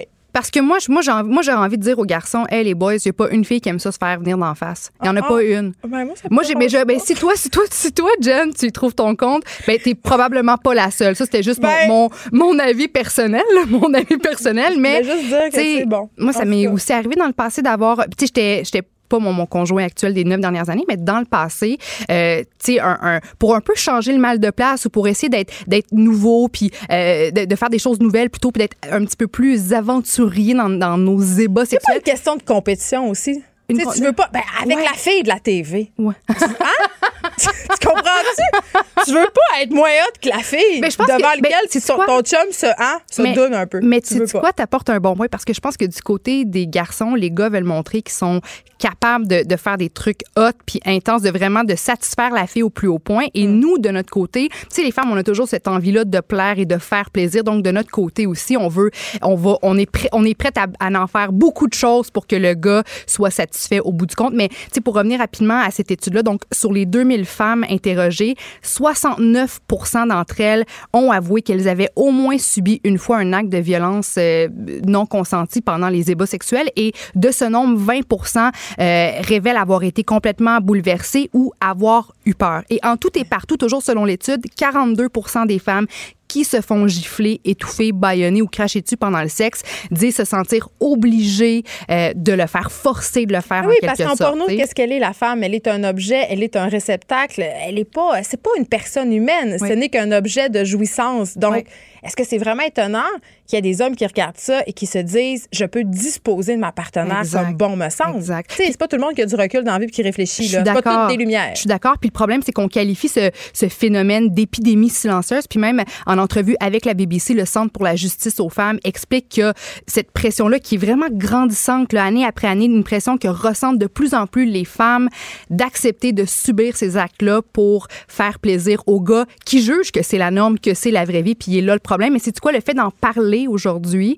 Euh, moi, je trouve que c'est déjà un, pas dans, le, dans le bon chemin. Moi, je veux confier une affaire. Euh, je pense que c'est important qu'on le dise. Je suis certaine que toi aussi, ça t'est déjà arrivé euh, de subir un truc que tu n'aimais pas trop. Pas quelque chose de grave. Là. Mm. Mettons, le gars, il veut faire telle affaire, puis tu le dis pas que ça te tente pas. Mm. Puis même après, tu le dis pas que t'as pas trop aimé ça parce que c'est pas ton truc, parce que c'est gênant. C'est gênant. Oui. Ben moi c'est parce que je, me dis je veux pas avoir l'air de la ma tante poche. D'une frigide. Tu d'une frigide, tu qui fait juste les bonnes les, les affaires traditionnelles ben soft. Tu j'ai envie de montrer que je suis capable d'oser. Compétition avec la fille dans TV. C'est ça. Ben tu sais fait que fait que hum, non, je suis d'accord avec toi. Je suis d'accord, mais tu sais, je pense que c'est ça. Le gars veut performer en montrant qu'il est capable de faire bien des affaires, puis la fille, nous, on veut montrer qu'on est capable de subir plein d'affaires aussi. Donc, je pense qu'il y a une réflexion euh, qui doit se faire dans les deux sens, puis surtout une communication dans le couple. Tu sais, même si c'est juste un one night stand, je veux dire, tu sais, quand tu passes à l'acte, il y a quand même, tu sais, faut, faut que tu sois à l'aise, faut que ce soit accepté, consenti des deux bords. Donc, s'il y a juste une petite communication euh, au sujet de qu'est-ce qu'on est prêt à faire ou pas, avec quoi on est à l'aise ou pas, ben juste ça là, en partant, ça va éviter bien des des des des, des des dommages euh, peut-être psychologiques par la suite. C'est important d'en parler aussi à nos jeunes filles parce que moi, euh, ma fille n'est pas encore active sexuellement, mais c'est déjà dans la discussion de dire, écoute, il faut questionner pourquoi tu as envie de faire certaines choses. Mm. Est-ce que tu as vraiment envie ou est-ce que c'est parce que tu penses ou parce que tu as l'impression que c'est ça qu'il faut que tu fasses? Exact. Ça, là, si on m'avait parlé de ça quand j'étais plus hmm. jeune, là, je pense qu'on serait ailleurs. Parce que tu as des regrets beaucoup? Ben, pas des regrets, mais tout comme toi, j'ai fait des affaires. Euh, puis on se dit pourquoi, Colin? Ben, j'ai pas trop questionné. Puis après, j'étais comme. C'est pas le fun. J'étais comme, hey, sais-tu, j'ai pas tant aimé ça. En tout cas, fait que j'ai envie de te dire, après Miss Météo, Miss Cochon. Écoute. Moi, là, je veux dire, la météo, Rien ne te fait peur. Ce n'est qu'un petit volet de, de ma... De ce que Oui. Mais c'est fun de découvrir. Plus à c'est le fun de découvrir comme ça. OK, euh, après avoir parlé et fait mon mea culpa sur euh, la porno, on va se parler de menstruation. Oui. là, j'ai parlé beaucoup, j'ai été graphique avec mon com shot, mais est-ce qu'on est sûr qu'on veut que je raconte qu'est-ce qui s'est passé dans mais le salle Moi, c'est ce que j'aime de toi. C'est tellement facile de parler avec toi parce que toi, tu t'ouvres, tu te livres, puis tu me donnes envie de dire la vérité, de, la vérité nous aussi. Donc, moi, c'est ce que j'aime le plus chez toi. Mais ma question pour toi, Jen, En fait, c'est parce que c'est un autre sondage qui a été fait sur 2000 travailleurs euh, britanniques qui révèle que les hommes, 32 ben, des hommes trouveraient ça inapproprié que leurs collègues féminines parlent de leur menstruation au bureau. Et près de la moitié des femmes britanniques sondées ont avoué qu'elles se sentaient même pas à l'aise de juste sortir un tampon ou une serviette sanitaire au bureau devant un collègue masculin. Non, mais c'est vrai, on cache tout. Mais pas moi, là, parce que moi, je suis une salle féministe. mais euh, avant, je mettais mon tampon ou ma serviette hygiénique dans ma petite poche, puis euh, je voulais vraiment pas que personne s'en rende ben, compte. C'est tellement con. Attends, puis, tu sais, je veux t'entendre là-dessus, mais ça me fait penser aussi au fait que maintenant, les emballages de tampons puis de serviettes sanitaires sont faits préciser, sont faits colorés puis tout cute précisément pour pas qu'on comprenne que c'est ça. Puis il y a des pubs à la télé. On comprend pas qui se promène avec ben un grand cylindre mauve jusque vers les toilettes? mais tu sais, puis non, mais les publicités à la télé aussi, on dit aux jeunes filles, hey les filles, vous pouvez enfin, tu sais, vous sentir à l'aise. Tu sais, si, votre sacoche est ouverte puis qu'il y a un tampon ou une serviette sanitaire, pas de souci, ça paraîtra pas parce que c'est coloré, c'est cute, ça, ressemble à des, à des petits bonbons là. Hey, mais c'est l'autre fois à la pharmacie, il y avait une caissière d'un certain âge et là, attention, je ne veux pas faire de l'agisme, ce sont simplement des faits, ok? Mm. Et là, je m'achète une boîte de tampons puis une boîte de serviettes sanitaires. Tu comprends-tu? Là, j'étais dans les journées heavy flow, OK? Bon, je m'en vais là. Là, je suis comme, je suis prête. Il n'y aura pas de débarquement en Normandie dans mes culottes. la, la caissière, elle voulait absolument me donner un sac. Ouais. Ah, elle était là, vous allez pas prendre de ça? J'étais comme, ben non. Elle était comme, mais, mais c'est parce que là, tout le monde va le savoir. Mais, comme, pas, je m'en fous. Mais je vais, je vais te dire quelque chose qui va te décevoir. Moi, bon, je vais pas te conter toute l'histoire reliée à mes chiens, mais mes chiens ont des petits problèmes de pipi à la maison, puis ils, portent des, ils portent des couches, OK? Puis dans la couche en question, je mets des serviettes sanitaires, mais tu sais, de nuit, les, des serviettes sanitaires épaisses. Donc moi, je m'en vais à la, pharmacie, puis j'achète, tu sais, 4, 5 gros paquets. De maternité, de, Ben, même pas, dans des serviettes sanitaires euh, pour les menstruations, mais les, les, les, serviettes de nuit, là, les grosses épaisses, les gros paquets. en ce moment, je pense. Voilà. Puis tu sais, je pars, je pars de la pharmacie avec avec cinq sacs, puis je suis gênée. Tu l'air vraiment beaucoup menstrué. Ben c'est ça, c'est que tout le monde, tu sais, puis je fais la file, je fais la file, puis il y a des, des gens derrière moi, puis j'ai vraiment l'air de la fille avec ces gros, ces cinq gros paquets de serviettes sanitaires heavy flow là. J'ai l'air d'une fille qui, qui a toutes toutes des menstruations. Des là, tu demandes à ton chum de t'acheter euh, ton stock? Ben, il n'y a aucun problème avec ça. Le mien non plus. J'ai deux sœurs, fait que c'est tout à moi qui allait. Il connaît les sortes, il connaît toutes les affaires. Mais au bureau, quand même, c'est un phénomène assez intéressant. Comment tu te sens par rapport à ça? Aujourd'hui? Est-ce que toi, mettons, euh, au bureau, tu sortirais ta, ta, serviette sanitaire, ton tampon, puis tu te dirigerais tout bonnement? c'est ça, euh, que je fais une fois par mois. Et même que c'est une joke euh, avec mon recherchiste Frédéric. Des fois, après l'émission, on se fait un petit, un petit briefing de qu'est-ce qui s'en vient demain. Puis cette semaine, j'étais comme, attends, je dois aller me changer de tampon. Et là, je m'en allais. On dirait que je me fais. on dirait que je le dis fort comme pour revendiquer que c'est normal puis que ça existe. Puis je suis absolument certaine que ça gosse euh, certaines de mes collègues. moi, je me dis, là, quand on est. On a le nez plein de morve puis qu'on va se lever pour chercher un Kleenex ou quand on, nos collègues sortent leur brosse à dents après le dîner pour aller se brosser les dents aux toilettes. C'est quoi la différence? Parce que la morve puis le brossage de dents, je veux dire, ce sont des, gestes ou des, phénomènes tout à fait naturels et essentiels pour la santé humaine. Les menstruations, c'est à 100% naturel et c'est inévitable. Donc, c'est quoi la différence entre prendre un Kleenex puis de se moucher puis d'aller prendre une serviette sanitaire dans son emballage puis se diriger vers la salle de bain? Je trouve pas qu'il devrait y avoir de malaise, de tabou, d'inconfort face à ça. Puis tu vois, moi, là, dans la vie, j'ai passé 10 ans sans avoir mes règles, littéralement. Donc là, maintenant, moi, à 31 ans, je les ai à nouveau. C'est tellement une fierté là, pour moi. Puis, tu sais, on dirait que je parle. Tu sais, je C'est la preuve que tu es guérie, entre guillemets. exactement. Euh, un poids plus santé. Oui, puis, euh, puis tu sais, fait que moi, j'ai, tu sais, même à ceux qui veulent pas l'entendre, je suis comme, ah, oh, oh, j'ai mal au sein droit. Ouh, je pense que mon ovaire, j'ai un petit pincement à l'ovaire. Tu sais, j'en parle ouvertement avec fierté. Puis. Non, moi, je monitorise mon cycle euh, dans, dans, une application, là. Oui. Mais c'est pas que je tripe sur mes menstruations tant que ça. Là, je suis sûre qu'il y a des gars qui m'écoutent, quand on va-tu en revenir de ces menstruations? Mm. Mais il y a quelque chose, c'est ça fait partie de la vie et ça, et ça occupe quand même une certaine partie de notre vie hormonale. Ça a des impacts. Moi, je prends aucune décision majeure quand, juste avant d'être menstruée. Eh, aucune décision majeure. Mais est-ce que, tu, est-ce que toi, ça, ça t'affecte beaucoup ton, tes, tes symptômes prémenstruels? Oh, que oui. Parce que moi aussi. Puis comme c'est tout nouveau pour moi de revivre ça, là.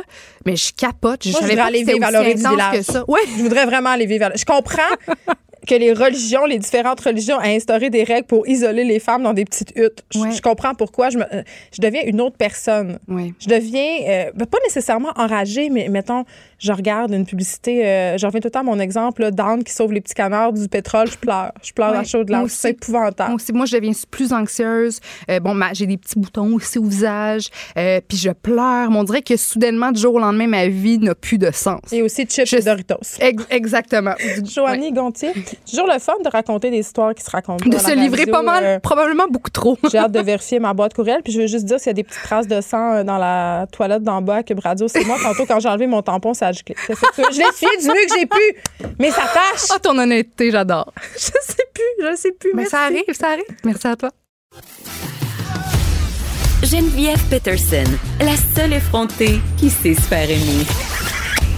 Jusqu'à 15, vous écoutez Les effrontés. Bon, j'accueille euh, sans grand plaisir la Grinch qui fait pas de cadeau Noël à ses enfants. Est? Oui, tu pourrais aussi dire celle qui va pas euh, être dans le rouge quand que ça va finir Noël. Moi, je vais avoir plein d'économies.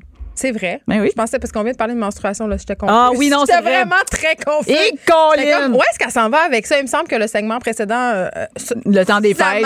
dérapé. Je voudrais qu'on Non, mais j'aime ton sujet d'aujourd'hui. Oui. Parce que c'est une genre de dystopie. tu nous expliques qu'est-ce qui se passerait si les adultes, donc nous, hein, Absolument. Euh, si on agissait comme des enfants de deux ans? Exactement. J'avais envie d'explorer ça parce que je sais pas. As-tu déjà côtoyé des enfants de deux ans? Ben, je sais pas, j'en ai pas. Oui, je sais, mais est-ce que tu te rappelles? C'est ça. Mais moi, là, OK. Moi, j'avais des appréhensions. Tout le monde m'a parlé du Terrible. Ah oui, hein? Mais moi, j'ai aimé ça. Pourquoi Parce que j'aime la rébellion, j'aime ça. C'est ça, exact. Moi, j'aime ça me faire tirer un verre bleu d'en face puis me faire dire c'est le rose que je veux. Mais je suis calme, mais je trouve que c'est drôle. C'est là que mais c'est clair. on voit la force de caractère sortir. c'est l'affirmation. Moi, j'adore cette Moi, je suis comme toi, là, je partage la même chose. Moi, j'ai jamais vécu les Terrible Two comme euh, oh mon Dieu, c'est atroce. Moi, je vais te dire, j'ai plus de difficultés avec des enfants. En termes de caractère, j'ai plus de difficultés avec des enfants qui veulent rien faire. Tu sais, quand, tu sais, qui sont un peu comme là, tu fais comme, hey, ça tente de faire, ah, ça me tente pas, je sais pas, je sais pas. Moi, ça, ça me vient plus me chercher qu'un enfant de deux ans qui, euh, qui s'affirme. Ben moi, qui, tout vient plus, me chercher, vient plus me chercher qu'un enfant, de deux ans. Je trouve qu'un enfant de deux ans, c'est génial. Et en plus, c'est comme des petites poupées. Tu peux presque les habiller comme tu veux. Il faut juste les manipuler. Oui, ça dépend quel caractère. Mais t'as raison. Mais ça se peut. Mais en bref, pour ceux, parce que c'est peut-être pas toutes les personnes qui nous écoutent qui ont déjà côtoyé des enfants de, de deux ans. Moi, je dois dire que j'en ai une en ce moment. En ce moment, c'est frais, frais, frais là, dans ma mémoire. J'ai une enfant. elle s'appelle? Elle s'appelle Ophélie. Oh. Ophélie! Fait que, je suis jamais capable de le dire de manière. Elle est à l'écoute, j'imagine. Sûrement. c'est même pas je suis qui, moi, entre 9h et 5h. Euh, j'ai une enfant de deux ans en ce moment, j'en ai trois plus vieux, donc j'ai côtoyé ça aussi. En plus d'avoir côtoyé, on a déjà côtoyé des enfants de deux ans au parc à garderie ou un moment tu te ramasses avec des enfants. Tu dis, oh mon Dieu, c'est pas le mien, puis j'en ai ramassé un. Anyway. Euh, mais pour ceux qui savent pas, ou qui s'en rappelleraient pas, je veux juste faire une petite liste de c'est quoi un comportement d'enfant de deux ans. OK? Ah. Ça ne partage pas. Rien. Aucun jouet ni possession quelconque, ça ne partage pas. Ça fait des, des ça exprime sa colère. on, on dirait que tu parles de moi. Mais peut-être ça va être ça. On, devine qui la personnalité, ça va être Geneviève. Euh, L'intensité, la, la ah! quantité. c'est comme à chaque mot que je dis, c'est comment c'est moi ça. C'est comme ton astrologie euh, en âge d'enfant. Cette année, ça va être ton âge. Non, euh, l'intensité, l'énergie qu'il déploie dans avec intensité, ça c'est un enfant de deux ans. Frappé, Ouais, moins. Le moins, on décroche. Mordre? Ah, des fois. Pendant l'amour. ouais, non.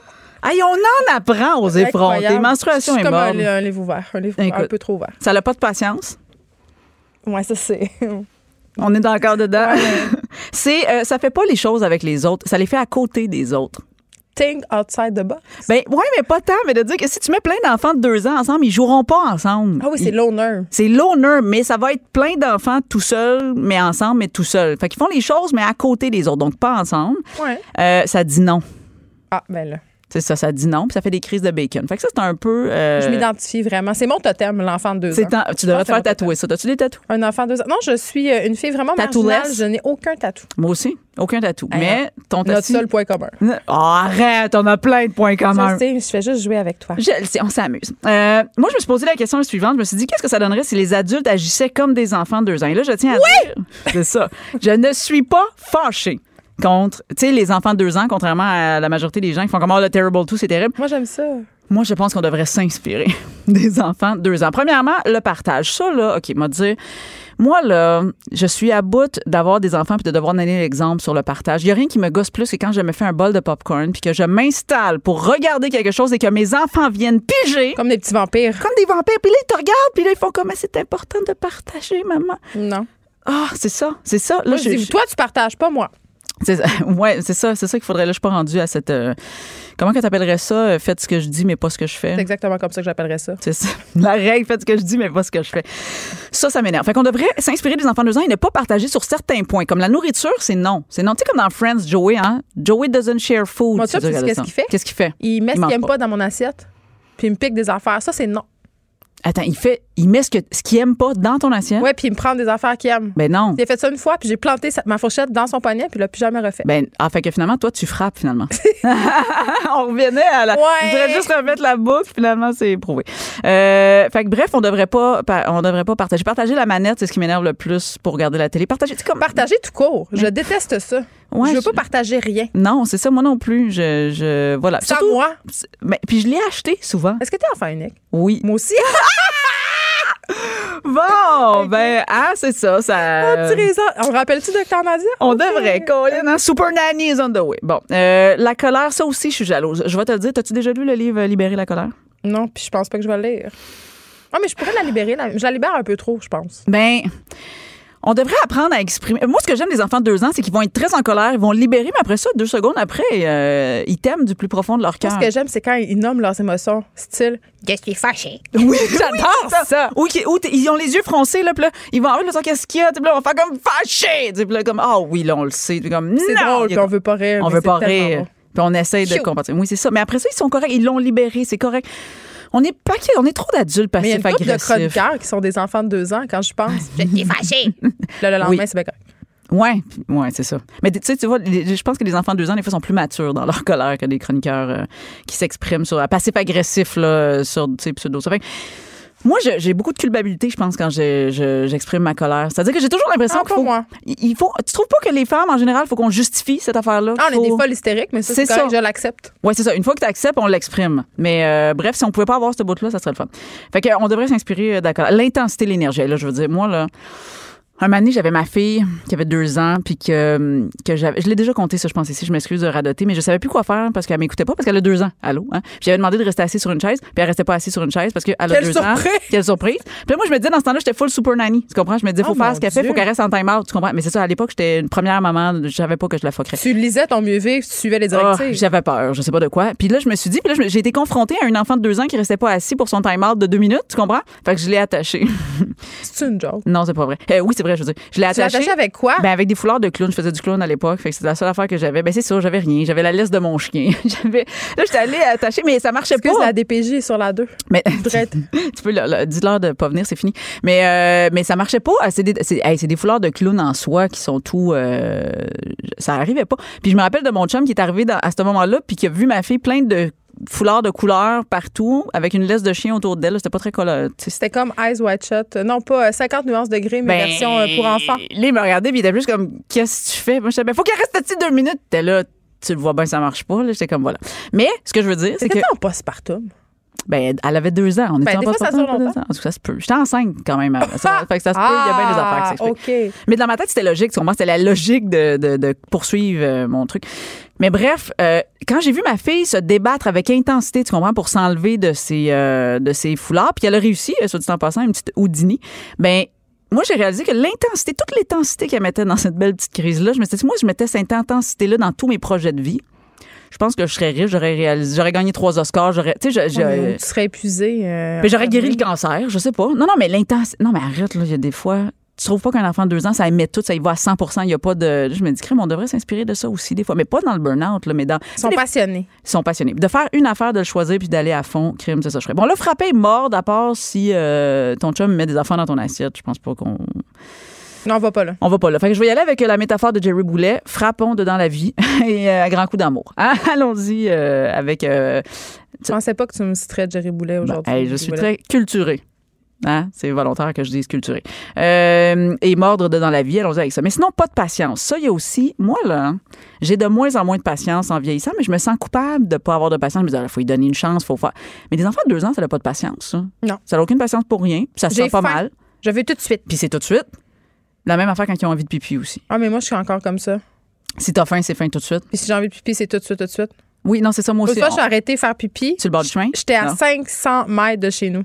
Puis t'as, mais t'as arrêté où? Ah, dans une station-service Ok, à côté de chez nous. J'étais plus capable. T'as pas fait ça de. Ben, j'aurais pu. Rendu là, j'aurais pu. Qu'est-ce que tu fais quand tu vas au Saguenay? Parce que c'est très long, cette route. Je pisse 272 fois. C'est comme une Ouais, mais tu t'arrêtes le bord du chemin. Il n'y a pas de chemin, il n'y a pas rien. J'ai mes pit stops. C'est- Ah, c'est ça, hein? Moi, l'autre jour, j'ai fallu. itinéraire. Il va falloir que tu me le donnes pour vrai. Parce que moi, je suis allée puis j'ai paniqué. Parce que moi, je panique juste au nombre de kilomètres. Je me dis, je serais Ben prête à voyons. me retourner. Fait que là, ça devient. Mais oui, mais c'est parce que j'ai envie de pipi. Puis je des sais- arrêts, là. T'as quatre enfants à le voir qui vont se taper 500 km. Non, mais là, j'étais sans- j'étais enfant Ah. de l'Est. J'étais kids l'Est. Oh, chanceuse. Fait que, il a fallu que je m'arrête quand même dans un pit. Puis là, il y avait des- dans des bars dans ce temps-là. Ben, il n'y en avait pas. Il y a un grand bout entre la tuque puis euh, je sais plus où, là, qu'il n'y a rien. En tout cas, Ben, entre la tuque puis la bouchette. c'est ça. Fait que je me suis arrêtée, puis là, je voyais toutes les vannes qui passaient, puis qui me Ça, c'est une autre affaire. Fait que, bref, plus de patience. Mais plus de patience pour des comportements, tu sais. euh, entre autres, comme exemple, l'environnement puis la politique, ça, c'est, ça, faudrait que ça soit réglé pour hier. Fait que j'ai plus de patience pour ça. Je voulais, on devrait régler ça. L'environnement, comment, là? Hein, on le sait. Fait qu'on devrait. euh, il devrait avoir de la volonté politique, c'était mon seul. sait? Mais ah, on sait que la planète meurt puis que ça se pas. Oh, arrête, tu m'énerves. tu vois, j'ai plus de patience. Voilà, tu me permets de prouver euh, mon Je suis là pour toi. T'es là pour moi. Faire les choses à côté des autres, ça aussi, euh, j'aimerais ça pouvoir ne pas expliquer. J'aimerais ça pouvoir rentrer dans une pièce à un moment donné, quelque part, dans un lieu public. Là, pas, un restaurant, parce qu'un restaurant, c'est quand même ça le, co- tu sais, c'est ça le concept, s'asseoir à côté des gens que tu vas pas nécessairement interagir avec eux. Mais, euh, mais tu sais, dans toute autre situation sociale, il y a toujours comme un genre de politesse qu'il faut faire comme salut, salut, ça va. Tu sais, moi, des fois, j'aimerais ça skipper ça, puis juste dire, hey, peux on peut-tu juste. Tu sais, maintenant, tu vas au gym, je sais pas où tu vas, on peut-tu juste rentrer faire nos affaires, pas saluer personne, pas Mais rien je fais dire. tout le temps ça. Tu fais, arrête, faut que tu me donnes des trucs. là. Tu fais, partout où tu vas, tu te salues personne. Ben, au gym, honnêtement, là, c'est vraiment mon moment à moi de moi. Donc, je rentre, je dis bonjour à la personne à l'accueil, je mets mes écouteurs, That's it. puis je fais des petits sourires polis si je rencontre le regard de quelqu'un pendant que je fais mon entraînement, mais j'ai des écouteurs. Donc, je- ça Déjà ju- là. Ceci justifie Cela. Parce que, euh, est-ce que tu as des enfants, toi, qui ont fait du sport, style hockey, style. euh, folle? Ah, c'est ça, c'est ça l'affaire. Parce que moi, mes Jamais je enfants. permettrais ils- ça. Ben, moi, mes enfants, ils font des loisirs et des choses comme ça. Non, mais ils font des loisirs, mais ils font pas des loisirs comme le hockey qui, qui implique que je me lève à 4 h du matin, que je suis à 8 arénas, que je dédie ma vie au hockey. Non, non, si tes enfants font pas de hockey, ils font pas de loisirs, ils font rien. Non. mais parce que non, mais t'arrives à un moment- même à la Ils natation. font du voler, mes enfants. Ok, mais t'es-tu dans un estrade en quelque part? Tu retrouves-tu dans une estrade collé à d'autres parents? Le Oui, puis soccer, je regarde mon quoi. téléphone. Voilà, c'est ça le truc. Ok, merci. Fait que je note écouteurs sur les oreilles. Non, mais Téléphone. moi, il n'y a rien qui m'écœure plus que faire du small talk. Dans la vie, je disais l'autre fois, je suis allée à une fête d'enfants, puis Ah, je me suis rendu compte qu'il fallait que je reste. Non, non, mais ça, c'est la pire des choses à faire. Tu fais pas ça. On fait On jamais était ça. pognés à Issaute. On était pognés là. Il fallait, il fallait- tous les parents restaient. Tout Non. le monde restait.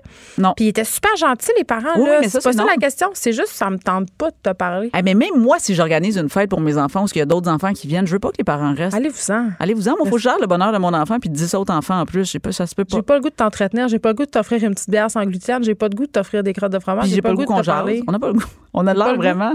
Hein? J'aime. euh, De toute façon, je parle juste de mon divorce. C'est plate. Ben ou c'est stratégique, hein, un des deux. Fait que euh, toi tu fais fait que je retiens téléphone et écouteur. Euh, ça dit non aussi un enfant de deux ans. Ça m'a dire c'est mon préféré puis on pourra finir euh, là-dessus, c'est que ça dit non et ça dit non sans remords, sans culpabilité et sans explication. Pourquoi? Quand est-ce que c'est arrivé ça dans la vie que nous faut quand tu sais quand tu dis non, non, C'est dur pas- non. C'est non, c'est dur de juste dire non. Oui. On a il y a toujours une explication qui vient avec les enfants de deux ans, ils en ont pas, c'est non. C'est non. Moi, j'ai toujours. Moi, là, j'avais hâte euh, au moment où je deviendrai parent. C'est-tu pour dire quoi? Pour dire c'est non puis c'est tout? Non, c'est non. Pourquoi? Parce que Parce que c'est c'est moi non. la mère. Ah ouais, c'est clair, tu le dis-tu? J'avais, hey, je le dis régulièrement, puis j'aime ça. Ah. Ça me faisait tellement suer quand ma mère me disait ça quand j'étais petite, là, parce que j'étais comme, mais c'est donc pas juste. Mais non, c'est pas juste. Ou tu sais, l'autre, le- ben, quand tu seras chez vous, tu feras comme tu veux. Ici, Ah c'est moi oui, qui décide. C'est non. Ouais, c'est ça. Ça, c'est la variante adulte de on est chez nous, c'est moi qui décide. Ouais, quand t'allais jouer chez des petits voisins, puis tu voulais régner. Oui, oui, ben, C'est ça la phrase. Oui. On est chez nous, c'est moi qui décide. Exact. Ben oui. Fait que voilà. Fait que bref, inspirons-nous des, euh, des comportements d'enfants de deux ans qui, je pense qu'au lieu de le voir de manière genre terrible tout, c'est horrible. Moi, je pense qu'on devrait s'en inspirer puis euh, puis en apporter plus. On s'entend là, avec euh, avec parcimonie là, de- d'en intégrer plus dans nos comportements. c'est quoi? C'est, tout ce que tu as dit, c'est juste être intègre. Voilà, authentique et intègre. d'arrêter de porter un masque social qui nous fait un peu être Exactement. tous des hypocrites en quelque sorte. C'est ça, la comprends donné, conclusion. tu peux pas te promener pour envoyer chez tout le monde, mais tu sais, on, on s'adonne à beaucoup de faux semblants pour rien. Oui, mais parce que le revers de ça, c'est qu'un enfant de deux ans, quand il t'aime puis qu'il te le démontre, tu sais, quand tu parles d'intégrité, mais c'est ça aussi. C'est Fait que comme moi, quand si- je suis gentille voilà. avec les gens, sont tellement surpris. Fait que c'est ça. C'est comment euh, mettre les attentes au plus bas pour les surprendre plus tôt, plus, plus tard. J'adore ça. Moi Émilie. Ouellette, merci. fait plaisir. On se retrouve euh, la semaine prochaine. Euh, Merci d'avoir été à l'émission. Mario Dumont suit dans quelques instants. À demain.